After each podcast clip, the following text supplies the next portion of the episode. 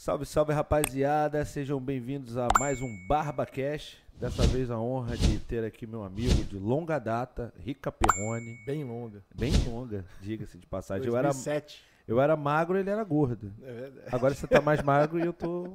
Sim, deixa pra lá. Mas eu sempre fui bonito, você sempre foi feio. Não, negativo, cara. Isso aí, meu irmão. É, é- isso é. Bom, deixa eu terminar a apresentação aqui. Ó, você que tá vendo, chegando agora, não esquece de se inscrever no canal, de ativar as notificações. A gente tá com um projeto novo aqui, esse BarbaCast. Você deve me conhecer pelo Barbaridade ou por outras coisas aí que eu faço. E o Rica, mundialmente conhecido como Opa! o jornalista mais polêmico do Brasil. Será? Não sei. E aí? Há quem diga. Rica, como é que estão as coisas, cara? Tudo bem, e você? Cara, eu tô bem, graças a Deus, assim, tô, como a gente tá falando da vacina, né?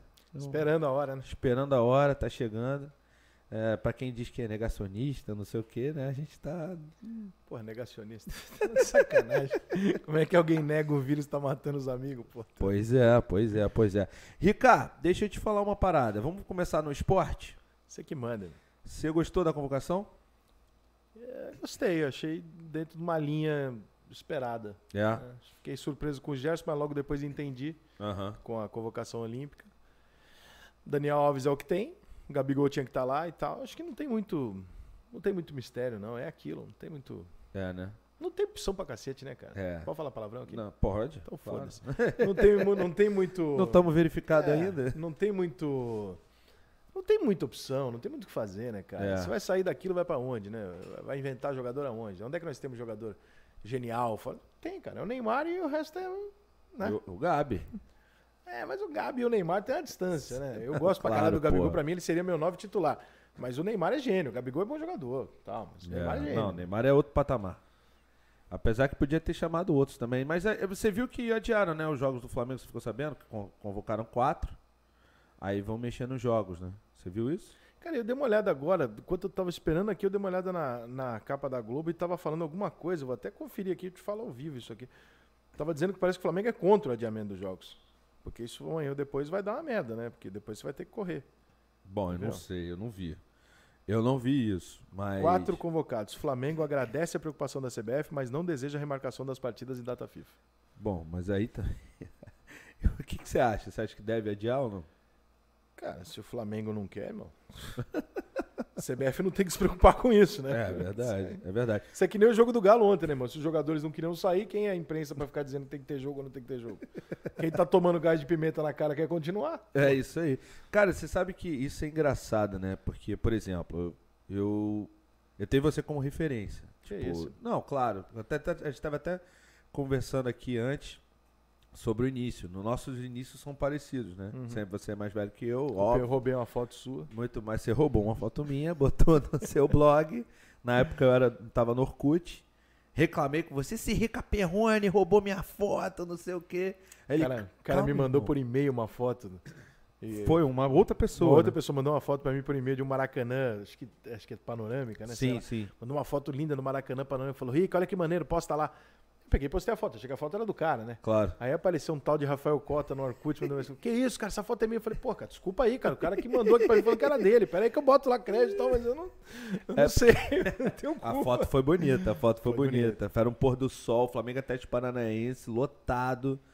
E eu lembro que a gente se conheceu assim. Depois você, cara, você de longe, já, já era muito grande naquela época, mas você, Não, é, você só tinha o blog, né? só tinha um blog. Hoje você é blogueiro, youtuber, treteiro, Ex-instagramer. Cafetão nas horas vagas. ex-instagramer. e- Ex-instagram. Não, ainda. Agora eu tenho o Rica Perrone deletado. É, sigam lá, Rica Perrone Deletado. Nossa audiência aqui, sigam lá. Como é que, como é que foi essa treta com, com o Instagram, cara? Cara, nem eu sei direito o que aconteceu, cara. Eu sempre tomei umas puniçãozinhas, né? Que eu, de vez em quando eu falo uns negócios que não pode. Aí depois lá que deu o negócio do Felipe Neto e tal, comecei a ser denunciado e tomar punição. Tipo, saía tudo que era post meu saía. Então, vários sem motivo e tal. Falei, pô, ou tem alguém denunciando ou tem alguém de sacanagem lá dentro do Instagram. Sim, Não é possível, né? Sim.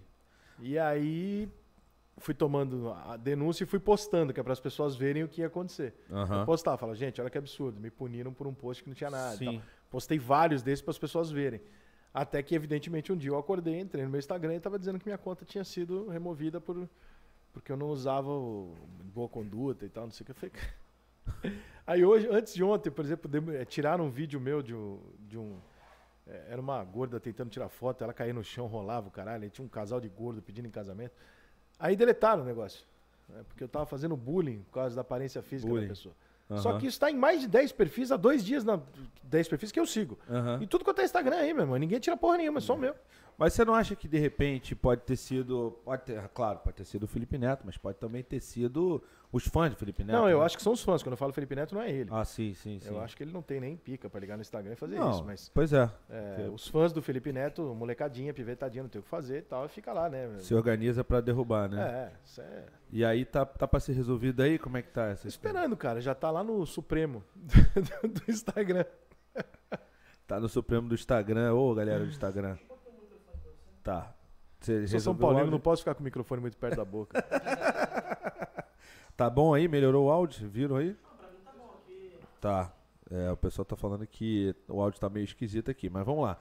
Então, você foi coincidentemente quando você começou, né? É, começou não, né? Porque você não começou nada, né? Você não começou uma treta com o Felipe Neto. Como é que foi? não, Na não, não verdade- tinha treta não, cara. Entrevistei ele duas vezes, inclusive. Não, não tinha nada, nada pessoal, não. É- essa história aí foi só a repercussão do, do que o Malagueta filmou lá no, na Aham. pelada, né? Aham. Que a gente joga pelado do lado dele. E ele sempre jogou e foda-se. Nunca, Aham. nunca, nunca condenei, nunca divulguei pra Sim. ninguém que ele tava jogando, nunca fiz nada contra ele. Sim. Mas desde que ele começou a se posicionar muito radicalmente politicamente, eu parei de seguir ele e ele parou de me seguir. Mas só isso. Nunca discutimos nem nada. E.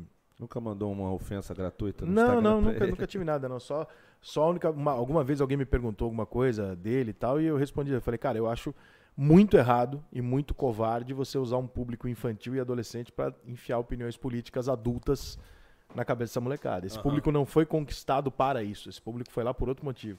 É como se o Patati Patatá hoje passasse a fazer campanha para alguém. Sim. Você fala, não, peraí, essas crianças não foram ali por causa disso. Essas Sim. crianças foram ali para se divertir. É, De repente você vai usar isso com uma outra. Porra, fica ruim sim. né? E eu acho que cabeça de adolescente e de criança não dá pra brincar porque é muito fácil entrar, É. né? Então É. eu, eu achei que dali ele foi bem, é, não sei qual, qual termo que eu posso usar, É, Infeliz. irresponsável talvez Ah, tá. com, com essa porra.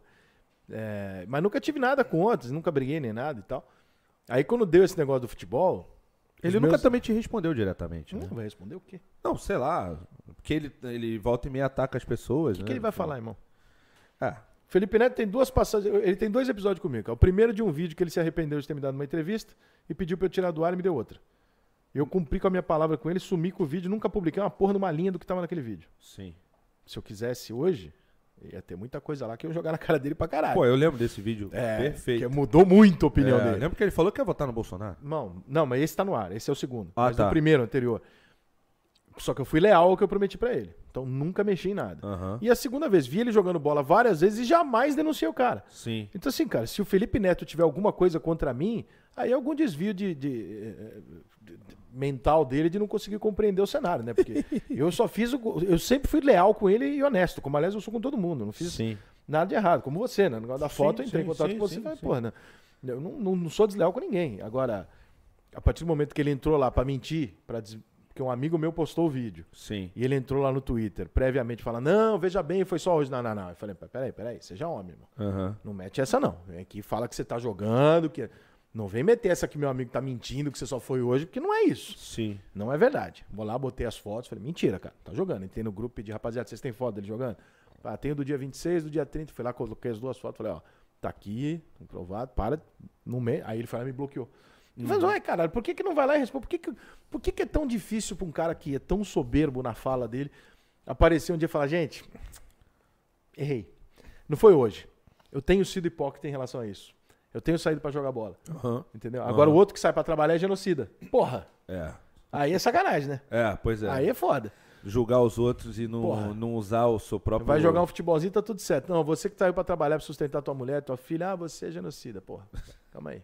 Você acha que você acha que ele faz uma como é que eu vou dizer é, como é, é assim tipo você acha que ele ele faz cena para as pessoas é, de repente entrar num grupinho como a gente tava conversando até antes né que agora parece que ele tem uma agência né que Acho que tem. E você acha que ele, ele fez todo um porque ele mudou muito né Por- é, de opinião, pelo menos. Cota, eu não Diz. consigo, é o que eu te falei, eu não consigo compreender é, a cabeça de uma pessoa milionária Aham. que com o seu trabalho convencional ganha milhões por mês, Aham. já ganhou milhões com venda da empresa, etc, etc. Aham.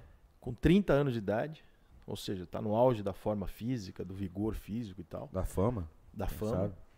Por que, que esse cara não tá gastando os 100 milhões dele com amigos, com família, nas Maldivas, alugando barco, indo morar em Angra, indo morar na puta que eu pariu, viajando o mundo, indo conhecer de fato o mundo, ao invés de ficar cagando. Sim. E tá na internet o dia inteiro tentando ter aprovação alheia através das opiniões dele. Eu não consigo entender isso. Quer dizer, consigo, mas não vou fazer aqui um julgamento. Mas é um negócio que você olha e você fica assustado. Você fala, Sim. pô, pelo amor de Deus, se eu Sim. tivesse essa, eh, esse Império, esta- né? essa condição, a última coisa que eu ia fazer é ficar na internet tentando fazer um monte de idiota ter ah, concordar comigo ou não. Eu ia viver minha vida, porra. É isso aí. Só que a necessidade que ele tem de aprovação, de que as pessoas gostem dele, talvez porque ele tenha feito muito dinheiro e fama sem ter tido a aceitação, né? Ou Sim. seja, ele fez muito com crianças dele, mas os adultos não concordavam, não gostavam dele. Sim. O meio artístico não gostava porque ele batia. Sim. É, Ele se promove batendo no meio artístico e de repente começa. Então talvez ele falou: bom, o que, que falta pra mim agora? Eu quero que as pessoas gostem de mim. Como é que eu faço as pessoas gostarem de mim? Eu faço com que a imprensa e a classe artística, quem, quem tem microfone na mão, goste de mim. Então eu alinho o meu discurso todo que aqueles caras estão falando Aham. e passo a ter uma aceitação que eu não tinha antes. Então hoje ele virou uma bandeirinha da esquerda, porque ele nunca vai ser uma bandeira neutra, porque ele não tem, ele não tem conteúdo para isso. E aí ele, ele se alinhou, ele poderia virar um bolsonarista radical ou um esquerdista radical. Qualquer um Sim. dos dois daria para ele uma galerinha. Sim. Sabe aquele cara que não tem turma e vai jogar um RPG Sim, na escola porque pra, pra ter uma galera? É isso, ele arrumou a turma, porque ele não tinha turma. Entendeu? Ele, tava, ele tava completamente sem nada, né? Ele tinha o dinheiro, tinha a fama, mas ele não tava nem aqui, nem aqui, ninguém. Então, ele- na minha cabeça, olhando o cenário, eu falo assim, cara, eu não sei o que aconteceu com esse menino, mas pra mim ele se perdeu completamente. Entendi. Completamente. Ele destruiu uma coisa que era simples. Fiz um trabalho pioneiro, fui uma referência na internet, enchi meu cu de dinheiro e vou passar a vida inteira dando palestra porque eu sou pica no que eu fiz. Sim. Não, agora você virou um militante, contestado por mais da metade da população brasileira, odeio o cara. Por que, que você fez isso, irmão? Por que, que tu não vai viajar, cara? Tu não arruma Sem namorada e vai pra... patrocinador, né? Porra, irmão, vai pra Europa, vai conhecer o mundo, entendeu? Para de falar merda e vai, discutir, vai Sim, descobrir qual que é a verdade. Sim, sim. Sabe? Vai lá conhecer outras Sim. culturas e tal. Aham. Não, quero ficar na internet tendo razão sobre Bolsonaro, cloroquina ou não cloroquina. Faz favor, pelo amor de Deus, cara. Vai arrumar um negócio ali pra, né? Porra. Porra, meu pai. Tá de sacanagem. Pô, galera que quiser mandar pergunta aí, pode ir mandando. A gente tem uma, um QR Code aí que a gente não tem ainda superchat. Então, quem quiser mandar a pergunta e, e ter a certeza de que ela vai ser lida, não necessariamente respondida. Eu respondo, eu Ah, Se bem que você responde tudo, né, respondo. cara? É, manda lá no, no Pix ou no, no. Como é? PicPay. Tá aqui o, o, negocinho, logo aqui, então vocês podem mandar. O nosso podcast tá, tá acompanhando aqui a gente, o pessoal do Galo, Gelo e Bola. É, Gelo e bola, Gelo e bola. gente boa demais. é, não, e tamo bem, tamo bem, tamo com 118. Se Quem puder também compartilhar a live, Compartilha aí, rapaziada. Com os que O projeto amigos. do Bible tá começando isso aí. e vai longe que o cara é pica. Se Deus quiser, pô, obrigado. Obrigado. Primeiro é uma honra, né, ter você Paula aqui. Portinho está mandando um beijo pra você. Paula, Paulinha, um beijo, Paulinha. Deu certo lá o negócio que. é, Enfim, deixa pra lá. Cara, é, eu lembro muito bem que aqui, ó, não tem muito essa linha. Tipo, a gente vai falar, depois volta, vai e volta, tá? Bora. É, eu lembro muito bem, cara, que um dos primeiros e talvez principais conselhos que, que, que eu ganhei, que eu recebi durante a minha carreira, né? Trabalho, para quem não sabe, eu trabalho com marketing digital, trabalho com jogadores de futebol já há muito tempo. Trabalhei no Flamengo em 2009 até 2011 e esse cara levou um projeto para apresentar, eu nem lembro o que que era, se era de sócio torcedor, agora eu não lembro. Acho que era um negócio de telefone e celular. É, pode ser, pode ser. E aí, que negócio de quiz, né, eu acho. Acho que era, porque na verdade um- uma integradora de operadora de celular me procurou e falou, cara, vamos levar em alguns clubes um projeto sem você conhece? Eu falei, pô, conheço, né? Clube eu conheço. Falou, pô, a gente vai moldar o projeto, deixar ele pronto, você leva lá e Aham. oferece. Eu falei, isso tá bom, né? E aí levamos, e aí as burocracias do futebol, os, os por fora É, são é, muito difíceis no é, futebol. Ou você é honesto ou você joga o jogo, né? E eu vi esse cara sem boné. de- Eu não fiz um vídeo hoje tava- sem boné, pô. Não sei se você tava de terno, mas sem boné, Não, sem. de terno sem, já é sem... demais. Não, mas você Não, tava terno. ajeitadinho. É, devia estar de camisa e calça jeans, mas de terno já é demais. Bom, enfim. E aí, aí, não você- era eu, era o mendigo do pânico. É, então, estamos aqui com o Mendigo do Pânico. e aí você falou uma coisa pra mim que eu nunca esqueço. Aliás, o Ricardo Hilsen, que era o vice-presidente, agora é meu vizinho. Ah, é? Mora aqui do lado. Quer dizer, agora eu que sou vizinho dele, né? Gente boa. Que eu voltei agora pra cá. E você falou pra mim assim, Cota, você não pode mais dar. Na época eu trabalhava no clube. Não pode ficar mais dando opinião assim o tempo todo, porque agora você tá no clube, você vira vidraça. Tu lembra dessa Lembro. parada? Falou isso pra mim. E até hoje, toda vez que eu, um amigo meu vai trabalhar no clube, que, enfim, eu conheço muita gente do meio, né? Então acaba que o cara chega lá. Aí fala, agora eu vou ser vidraça. Agora deleta o teu histórico do Instagram, deleta tudo do Twitter, começa de novo. Eventualmente você faz, né? Você Faz. deleta, você dá, faz uma limpeza no Twitter, né? Faça por quê? Mas não é nem por, por limpeza não, porque o que é polêmico o pessoal tira print. Aham. Mas é porque as pessoas usam um contexto maldoso. O que, que elas fazem?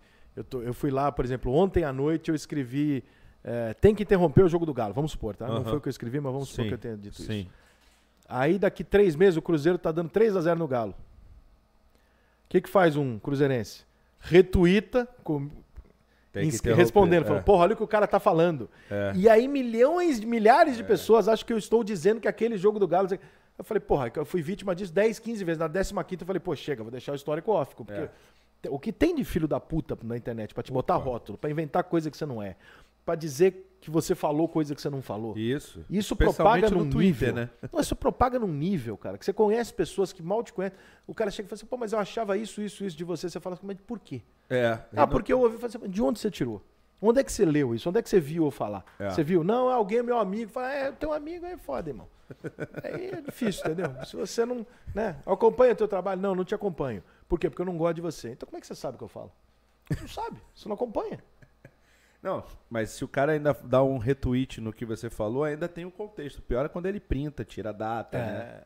Tem Que que é acontece muito, muito, da né? Mas, cara, tem gente muito sem escrúpulo na internet. Muito mesmo. Opa. Tem, inventaram uma vez um meu, acho que eu até falei contigo, porque eu fui na delegacia de crime virtual, né? E até, não sei se foi com você que eu falei, aí pessoa, eles inventaram no Twitter que eu tinha. Eu era sócio do Rodrigo Caetano. Aliás, nego inventa Rodrigo, cada coisa. Rodrigo, meu irmão, pô. Então, aí falar assim, o Cota é sócio do Rodrigo Caetano no clube Rio Rio Branco, Rio, Rio Grande, sei lá, um clube que que ele teve no início da carreira com o Ronaldinho, com a E vira né? verdade. Não, é, e aí começaram, ah, que decepção, não sei o quê. Gente que eu nem conhecia, começou a me atacar, assim, você vai morrer, tá? porque futebol é o seguinte, galera, todo mundo que trabalha com futebol é ameaçado em algum momento, Sim, ou sim. todo momento, entendeu? Você vai morrer, não sei o quê, papapá. É assim que funciona. E aí eu fui na delegacia de crime virtual aqui, e eu acho que eu falei com você, eu falei com alguém, ele falou assim, ó, não vai dar em nada, mas vai. Pega, pega a foto, bota nas tuas redes sociais, porque aí nego para. Porque vai ver É, que vai ver que, que, se, funciona. vê que você pelo menos vai reagir ao É. que está sendo dito, né? O pessoal, hoje em, dia, hoje em dia, você, além de ser um cara público, você tem um bar. Então você, eventualmente, ou todo dia, não sei, tá lá, né? As É. pessoas vão lá te procurar pra te encher o saco? Que... Não, só vão lá para tirar foto, falar comigo. Nu- Nunca ninguém foi. Cara, eu vou te falar, é- essa imagem, ah, o o Rick é muito polêmico, isso e aquilo. Cara, nunca aconteceu na minha vida de alguém falar comigo na rua que não fosse para falar na boa. Pois é. Nunca aconteceu. Pois é. E eu sou um cara que vivo na rua, né, cara? Porra. Sim, sim, sim. Eu frequento. Cara, eu vou na arquibancada do Maracanã, você sabe. sim. Meu irmão, o cara que não gostar de mim, e tem um monte de gente que não gosta, Mas uma coisa, uma encontrar, coisa é né? o cara não gostar de mim, outra coisa é o cara ter algo contra mim. É. São coisas diferentes. Então, cara, o cara não gostar de mim, tudo bem. Eu também não gosto de um monte de gente que faz, que trabalha publicamente com futebol ou com qualquer outra coisa. Sim. Comunicador, ele tá, né? Ele tá pra Aham. isso. Agora, daí é você ter algo contra mim, você ter algo pra me, a- me acusar de alguma coisa. Ou pra, não tem, cara. Eu nunca fiz mal pra ninguém, nunca fiz mal pra clube nenhum, nunca mais. você conhece jogador pra caralho, você puta relacionamento com jogador, nunca fiz Sim, mal pra clube, sim. nunca dei uma notícia mentirosa, nunca vi mal pra ninguém, entendeu? Sim, então, a maioria gosta de você. Não, a maioria não- que eu digo assim, todos que eu conheço gostam de você. É, Deve não, joga- um outro é, que não jogador, gosta, mas- dirigente, é, num- treinador, no geral, me dou muito bem. Porque eu não, eu não desrespeito os caras, entendeu? Eu dou minha opinião, mas eu não desrespeito. Sim. né? Não precisa disso, cara. Não precisa gritar na televisão, não precisa ficar fazendo espetáculo, entendeu? Quer dizer, precisa. Quem não tem conteúdo precisa. Mas quem tem Sim. capacidade de discutir e argumentar, consegue fazer isso sem agredir a pessoa. Sim, sim. e sim. entre ter problema com a imprensa e ter problema com o jogador, vou ter com a imprensa. Você é imprensa, né? Garanto meu, garanto meu entrevistado, tenho boa relação com quem faz o espetáculo Claro, claro. e tô cagando pros beira, meu irmão. Até porque a imprensa não entende porra nenhuma. Você trabalha com jogador de Uhum. futebol, você sabe o que, que eles acham da imprensa de Opa, modo geral. Não, sei. Inclusive era uma coisa que eu ia te falar, né, em relação a isso. É, uma vez um, gente fez um post num jogador, gerou polêmica, acabei deletando e tudo mais. E um jornalista veio falar comigo, jornalista de um veículo importante veio falar comigo, né? Aí falou alguma coisa, aí eu acho que você se posicionou a favor do cara em algum lugar. Eu falei, é, cara, tem gente contra, tem gente a favor. O Rica Perrone, aí ele não deixou nem eu terminar a frase. Ah, o Rica Perrone, pô. É, a imprensa, a imprensa de maneira O geral. pessoal me não gosta muito de você, não. Não, a imprensa, meu irmão, 90%, do, 80%, vai, dos jornalistas. Cara, jornalista é tudo esquerda. Todo mundo tá seguindo um padrãozinho lá, seguindo a emissora, aquela mentalidade merda de achar que é um serviço essencial pra caralho, que ser jornalista é fazer oposição e que não sei o que, aquela merda que a gente aprende na Sim, faculdade, não serve pra porra nenhuma. É, todo mundo com essa cabeça, eu sou um cara que, porra, fui o pioneiro em falar, não é assim, vou fazer de outro jeito e vai funcionar. E a partir do momento que funcionou, fudeu. Sim. Porque os caras ficaram putos. Então aí Aham. agora você tem lá o Thiago Asmar, a Lei Oliveira, eh, lá como você tem um monte de gente em várias esferas fazendo aquilo que eu fazia em 1997, né? como Eu lembro, eu lembro. Fazendo hoje naturalmente e tal. é, e seguramente esses caras vão ter que engolir o fato de que daqui 50, 100 anos, quando o livro da história do jornalismo for escrito, vai ter que ter um capítulo pra me explicar, irmão. Eu fui o primeiro. É você verdade. pode fazer o que você quiser, É mas verdade. vai ter que estar lá. Alguém É. vai ter que contar como é que essa merda mudou. É. Como é, que esse jogo, esse jogo virou. Alguém É vai ter que contar. É verdade. E eu fiz isso, só, só tinha eu na época, mano. Não tinha dois fazendo, era Sim, só sim, eu. Sim, sim. Entendeu? E todo Então, mundo tinha que se submeter, né? Hoje em dia tá dando em não se tá submeter pá, mais. Já né? tá tranquilo, irmão. Hoje em dia o cara sai da emissora, foda-se, vou seguir meu caminho. E se não for pra outra emissora, faz independente e ganha também é pra isso, caramba. Exatamente. Ganha, Ganha mais ganha- do que na emissora. ganha mais, ganha mais seguidor, tem mais é, alcance, né? Sim, sim. Você vê que hoje em dia o, aquele jornalista. Eu falei 10 vezes pro Lacombe, para com essa porra de querer ir pra outra emissora. Ele, não, porque eu tenho propósito. Para com essa porra, Lacombe, vai pro YouTube.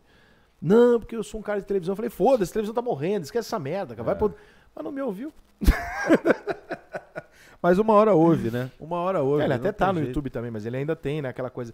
É dele, né, cara? É um cara criado na televisão. É, mas assim, Tem o aí- gosto também, tem E- gente que adora. E a televisão te dá uma. Quer dizer, não te dá porque você não vira outra pessoa por isso.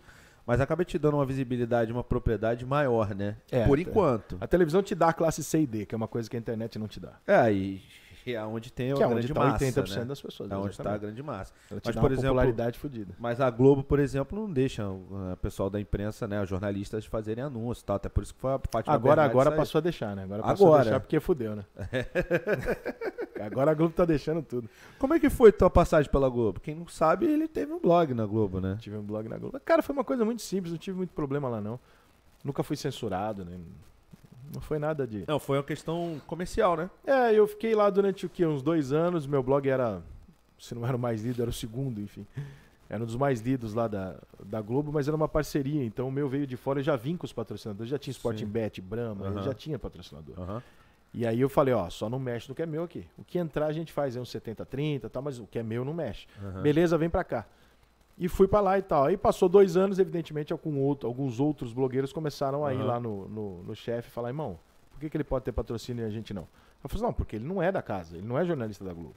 Ele é um parceiro, é, é outra parada, ele cuida. Aham. Só que aí começou o chiliquinho, né? aí, né? Por que, que ele pode e a gente não pode? É isso. não sei o quê. Aí o chefe ligou pra mim, eu acho que ele já tava querendo me empurrar pra fora. Ele falou assim: Olha, então, a partir de hoje vai ser 50-50 tudo que você ganhar. E eu acho que você não vai topar, né? Eu falei, nem por um caralho, irmão. É. Não vou dividir o que eu ganhei, porque eu, eu entrei aqui já com o patrocinador. Não, não, arrumei, foi, não foi Não vocês faz que arrumaram, sentido, então né? não vou dividir. Não fazia sentido. E aí fora. E aí hoje você tá rico. Não, tô não. Negócio de YouTube. É. Cara, onde.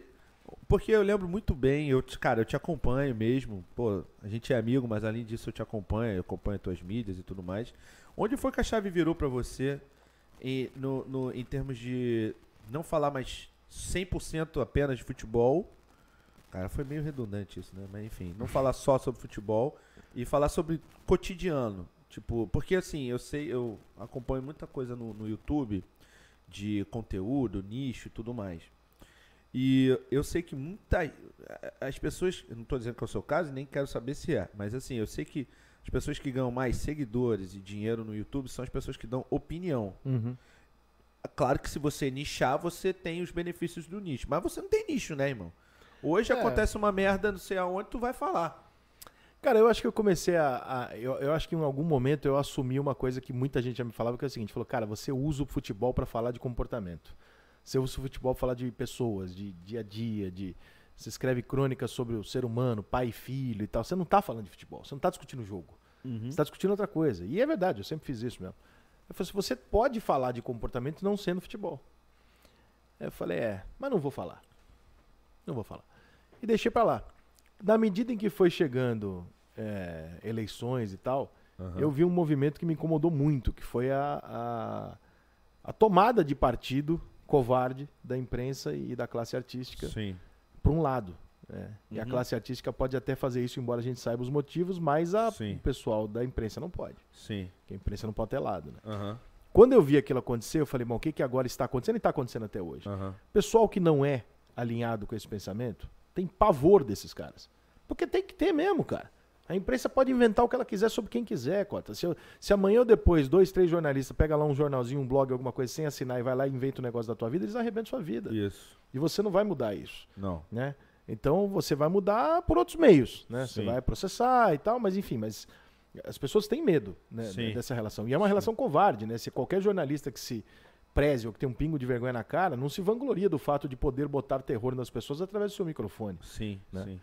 Mas aí naquela, naquele momento eu comecei a receber muita gente grande Aham. falando assim pra mim, falou, porra, cara, por que você não fala tal coisa? Eu falava assim, mas por que, que eu vou falar? Porque você é independente, cara, você pode falar.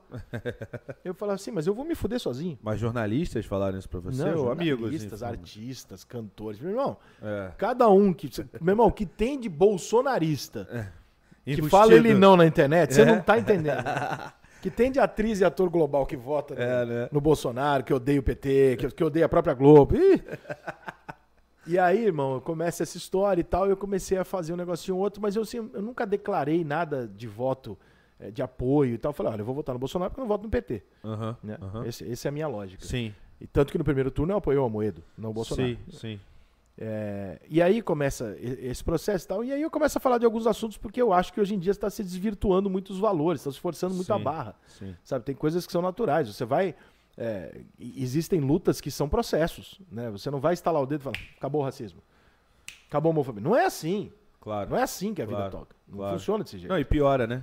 É pior. Porque aí- você provoca entendeu? quem, quem é puto pra sair do. Irmão, entre um Sair da casca, né? Entre um discurso antirracista Uhum.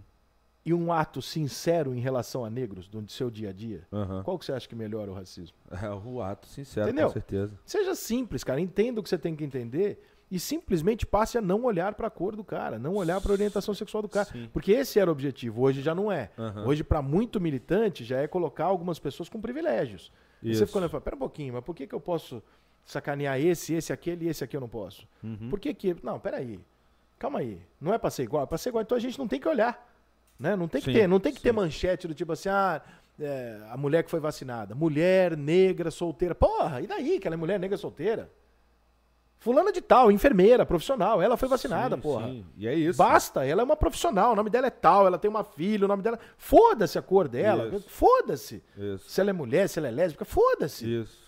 Entendeu? Só que as pessoas querem colar. Aí as mesmas pessoas que querem que a gente não se importe com isso são as pessoas que destacam isso o tempo inteiro. Então, nesse sentido, eu comecei a meio que peitar e falar: não, gente, peraí. Desculpa. Isso tá muito maluco, cara. Isso tá errado. E comecei a receber muito feedback positivo. Você sabe que eu sou muito do meio do pagode, dos Aham. pagodeiros, que são em sua maioria negros, né? Sim. me falando, é isso, cara. Ninguém aqui quer ser tratado como, sabe, Sim. como vítima. Eu não Sim. quero ser vítima, caralho. Eu só quero que você não olhe pra minha cor. É isso. E aí eu comecei a entender, ouvindo esses caras, que era preciso dizer isso. Né? E aí comecei a defender uma série de causas que são causas apoiadas por muita gente que me usam do tipo, cara, fala aí porque a gente não pode falar. Eu tenho contrato com a Globo, eu vou no programa da Globo domingo, eu Claro. vou no Faustão no outro dia. Eu não posso falar, eu não posso me posicionar contra Sim, sim. né? Mas eu sei as coisas que eu, que eu tô falando, e, e- e repare uma coisa interessante, cara. Aham. De tudo que eu já escrevi e falei sobre coisas fora o futebol, Aham. você já viu alguma argumentação contra? Não. Você já viu alguém discutir comigo argumentando Não, contra? não, não. Inclusive, você, eu lembro até hoje, você fez um texto maravilhoso sobre o Rio de Janeiro, que não É. era nada, é, enfim, não tinha nenhum tipo de engajamento a não ser falar das maravilhas do Rio. Sim. E foi até onde eu lembro, era o texto que mais tinha dado view pra você. Ah, no- sim. Até, não, até hoje ele roda com outras assinaturas. Já assinaram Jô, Veríssimo. Bial, Bial já assinou. Bial, já assinaram- Tanta gente, eu recebo esse texto. Às vezes um amigo meu fala assim: ai, você que mora no Rio, você vai adorar esse texto. Eu olho e falo, obrigado, irmão, adorei, pica. Maneiraço. Não, eu acho, eu acho, você, Você se considera. Eu, eu sei a resposta, tá? Mas eu tenho que perguntar, até porque o corte vai ficar bonito você falando. Tá. Você se considera bolsonarista? Não, de jeito nenhum. O que, que você acha que o Bolsonaro acerta e o que, que você acha que ele erra para um cara que. Eu, eu acho que você é um cara de direita, claro, né? mas é, não é. Não, eu não vejo você defendendo o cara. Atitudes do cara. Não, não faço isso. Eu vejo você defendendo, por exemplo, a questão, ah, ele é genocida ou não é genocida. Não, isso aí o quê, não precisa, né? Não, eu sei, mas eu vejo você argumentando disso. É, mas, eu acho que, exagero. mas o que, que você acha que ele. O que você acha que foi uma, de repente, tá? Porque tem muita coisa, muito erro, muito acerto, para todo mundo, não só Claro. para o presidente. É, mas qual você acha que foi o maior erro e o maior acerto dele até agora? Cara, então, Ou eu, hoje? Eu, ou não, hoje. eu não entro muito em política porque eu não, eu não entendo, né? Então, assim, Uhum. nomeação de ministro, aliança com não sei o quê, eu acho que a gente é um pouco arrogante em querer discutir isso, sendo que a gente não tem essa condição. Mas as pessoas discutem com muita propriedade, eu acho engraçado. O que, que eu acho que exemplo, a postura do Bolsonaro durante a pandemia, esteja ele certo ou errado em relação à compra de vacina, que isso tudo está sendo discutido na CPI por pessoas, né? Tem contratos, tem coisa que não pode parecer, porque tem Sim, contrato que não sim. deixa. A gente vai saber duas versões e provavelmente vão. Alguém vão- vai vão- comprar uma, É, provavelmente. Não, e provavelmente vão usar isso para derrubar ele. É o que eu realmente acho que. Você vai acha que ele vai acontecer. ser derrubado? Acho, acho sim. Acho que, acho que é muito forte a, a, a, a comoção política, né? Aham. Porque o Bolsonaro incomoda muito o Aham. meio político, Aham. incomoda muito a classe artística e incomoda muito a imprensa. Porra, são três pesos muito, muito fortes em cima dele. É. E ele conseguiria ele se livrar disso se ele fosse um cara que soubesse lidar com as palavras, soubesse lidar com o cenário. Ele não sabe. Ele, ele faz de forma atabalhoada. Ele fala coisas. A quantidade de coisas que ele diz durante a pandemia que pioraram a Aham. situação. Aham. Porra, tem vontade de chegar e falar, Bolsonaro, pelo amor de Deus, cara. Por que você Uma vaca, Você ama- tem- tem o uma vaca amarela dentro da casa do Bolsonaro resolvia 10% dos problemas do Brasil. Sabe aquela brincadeirinha que não pode Sei, falar? Vaca amarela. Resolvia 10% dos problemas do Brasil. Aham. Então, assim, cara, durante a pandemia eu acho que ele foi bastante irresponsável. É, não estou entrando no mérito de compra ou não de vacina, porque isso é outro, outra esfera, é um negócio maior. Aham. Né? Tá tendo uma CPI, não sou eu que vou. Agora, ficar falando que não precisa, discutir com o ministro, querer entuchar uma cloroquina enquanto tá todo mundo dizendo para ele que não. Ele não é médico para discutir isso. É. Não cabe ao Bolsonaro querer remédio. Quem tem que dizer para ele se remédio funciona? Não são médicos Sim. e não ele. Aí ele vai lá e bota um médico para fazer a parte dele. O médico chega para ele e fala assim: então, Bolsonaro, é, vai ser antigripal. Bolsonaro fala: não, não, não, não, eu quero que seja é, é, remédio para frieira. O cara Remédio fala pra frieira, tá assim, ok? É, o cara fala: não, querido, olha só, o que você tem é gripe. Não é gripe, eu sou médico, você não. Aí ele pega e fala, então tá ok. Aí ele vira pra população inteira e fala, aqui, é pra frieira, todo mundo. Cara, isso é, isso é, isso é um absurdo. Aham. Isso é um absurdo. Irresponsável, É né? irresponsável. Chega e fala, Bolsonaro, você pode até achar que é cloroquina. Então você pega e toma. Bota no teu tic-tac e vai tomando durante o dia contigo, irmão. Agora, você não pode falar para as pessoas diferente do cara que você nomeou para fazer isso. Isso. Então, assim, ele foi muito irresponsável nesse sentido. O que não o transforma no genocida. Aham. Né? Aí já, já acho outra parada. Já Sim. acho um termo, porra, é, pesado. Pesado. Né? É, e, e você vem de um, de um cenário, que é a parte que me incomoda, você vem de um cenário de um governo do PT que acabou, que, que foi aí lá, desviou 170 milhões, 170 bilhões, se não me engano, sim, né? sim. Da saúde. Isso é o quê? É. É genocídio, né, amor? E tá comprovado, né? É, só que aí ninguém falou nada, né? Sabe por quê? É. Porque quem a gente vota, a gente não bate, né? É. Aí é lado. Por É. isso que eu falo, esses artistas aí, eles têm lado. Eles, não, Aham. têm, não- eles não têm empatia, não, eles têm lado. Porque quando tudo isso aconteceu do outro lado, ó, boquinha fechada. Nunca vi o Marcela Diné da Chilique com o PT. Aham. Nunca vi Fábio Porchat da Chilique com o PT. Tô falando dois caras que eu gosto, tá? São meus Sim, amigos. Sim, sim. Nunca vi da Chilique. E Nunca vi a Rede eles, Globo. não? Já chegou? Já, o Adnet sim, o Porchat não tem intimidade pra isso. Tá. É, nunca vi o elenco todo artístico da Globo é, dizendo que esse não, esse. Nunca vi. Nunca vi a Rede Globo tratar um governo do jeito que é tratado hoje. Nem vice-versa. Também nunca vi o governo tratar a Globo do jeito que é É, tratado. tem isso também. Mas, porra. E aí você fica olhando e fala, pô, mas aconteceu tanta coisa absurda antes Aham. e não teve essa mesma reação. O que está acontecendo aqui? Será que o interesse é só esse? Será que não é a grana? Será que não tá faltando a grana que vocês querem? Não é dinheiro essa porra? Então, assim, o Bolsonaro faz merda pra cacete. Na pandemia ele foi um desastre. E se ele for impeachmentado por causa da pandemia, eu, sinceramente, não vou mover um dedo pra tentar defender. Aham. Porque Você ele acha- foi irresponsável. Você acha que vai ser justo? Se ele cair por causa da pandemia... Se provarem na CPI que ele está realmente errado ao ponto de. Aham, tá? tá. Eu, eu tô esperando a CPI, Tá. não, tô, não tô dando palpite. Aham. Agora, se isso for lá, comprovado, todo mundo- ó, tá aqui, comprovado que o Bolsonaro realmente se omitiu. Hoje, por exemplo, saiu um negócio aí de que a Anvisa pediu para fechar os voos diretos da Índia faz 10 dias. O Bolsonaro não respondeu até agora. Pô, não me parece óbvio isso? É. Então são coisas que você fica olhando e fala, porra, Bolsonaro, me ajuda a te ajudar, irmão. Sim. Porque, caraca, Sim. tem coisas que são tão básicas que você foi. Por quê? Qual que é o motivo? E como ele é um cara que não dá entrevista, que não vai. Na... Ele não explica. Não acha que a live dele, alguém tá assistindo aquela porra? Ninguém tá vendo aquela merda. Só pra ver que faz. Tá só pra vendo ver as cagadas porra, que são tá vendo faladas. aquilo, né? É. entendeu? Tem que Aham. aparecer lá e tal. Então, assim, cara, eu acho que o Bolsonaro fez uma péssima gestão. Até a pandemia, não, não acho. Acho que ele estava indo num caminho legal, Aham. selecionando ministros técnicos e tal, deixando o Guedes fazer as paradas dele e tal, e o Brasil talvez tivesse uma. Agora, também não vou ser cuzão de chegar aqui e falar assim, porra, ah, o Bolsonaro fez o governo de merda porque os números são ruins diante de um cenário de durante dois anos nós vivemos uma pandemia que ninguém estava prevendo. Ou seja, Claro. o Bolsonaro não botou em prática aquilo que ele tinha como governo, porque ninguém botou em lugar nenhum no mundo Sim. né? Sim. Então, assim, eu não sou nem defensor dele e nem acho que ele é um genocida. Aham. Eu acho que ele tem erros e acertos. Sim. E se for provado uma irresponsabilidade realmente grande com a CPI, que seja impeachmentado. Ué, Sim. Eu quero que se foda, não tenho bandido de estimação. Se for comprovado isso, ok. Se não for comprovado, for comprovado foram decisões equivocadas, alguma coisa nesse sentido, Aham. segue o jogo até o final da eleição. Na próxima a gente troca. Sim. E vambora. Agora, o, o exagero é que me incomoda, entendeu? Sim. É, é aquele que eu falo do pênalti que o cara se joga, né? Aham. Foi pênalti, não precisa se jogar. É. A imprensa rola. Assim, já foi pênalti, o juiz já viu que foi pênalti. Sim, o Bolsonaro sim, já errou. Sim. Não precisa me- aumentar o erro. Não Aham. precisa. Você acha que isso gera mais caos, né? Vende mais caos, sei lá. Vende mais causa. Eles, eles querem desesperadamente, cara, eu tenho convicção disso. É, a mídia e a Globo querem desesperadamente o seguinte: não me importa se vai ser o Lula. Tire esse cara daqui, pelo amor de Deus. E não é porque ele é ruim, é porque ele não faz bem financeiramente para este grupo. Aham. Você acha que é mais financeiro do que os ataques que ele faz? Sim. É ideológico e financeiro. Mas é mais financeiro. Mais financeiro. Ele, as verbas de, de estatal, se eu não me engano, chegaram a ser 60%, 70% das emissoras durante um período, né, Aham. na época do Lula Aham. e tal. Ele foi lá e cortou. Meu irmão, tu tira 60%, 70% dos é caras. Você tá maluco, irmão. Tem nego surtando. Com Netflix, o caralho, as televisões já embaixo. Porra! Olha o cenário, cara. É, Globo, não. Globo já perdeu a Fórmula 1, Olimpíadas, se bobear, perdeu a. Copa do Mundo, perdeu o Carioca, perdeu a Libertadores. Olha, o- olha, o, que tá, olha o que tá acontecendo. Porra, É nítido, né? é nítido, é, é descrachado, né?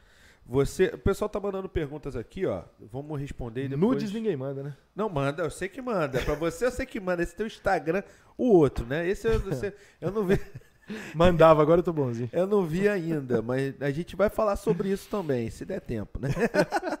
Pô, tem muita coisa pra falar, cara. Só do Bolsonaro a gente assim, passa a live inteira falando do Bolsonaro É, aqui, cara, vários vai- cortes O bonitos assunto mais polêmico do mundo hoje é o Bolsonaro. do mundo, né, cara? Porque agora o, o Biden ganhou, então agora ficou suave lá, É. né? Mas o, deixa eu ler a pergunta do paparazzo aqui. Grande paparazzo. É. Rica, esse ano vamos ter nossa forra. Chega de vocês comentando o título, ganhei do Flamengo, vem cá. Vem cá, final da Libertadores, podia shopping. É, final da Libertadores podia, shopping pode, mas final do Carioca não. O que você pensa da volta do público? Ah, cara, um abraço paparazzo, meu amigo, meu irmão. É, Eu acho que é o seguinte, cara, se você tem as pessoas que estão imunes por vacina ou por terem tido recentemente, e elas têm um resultado, elas né? têm um resultado na mão pra isso, Tal do PCR, né? irmão, não tem por que essa pessoa não entrar numa casa de show, não entrar no estádio. Eu acho que nós já temos um número suficiente de pessoas que podem transitar. Criou-se a carteirinha? Não. Criou-se o QR Code para essas pessoas? Não.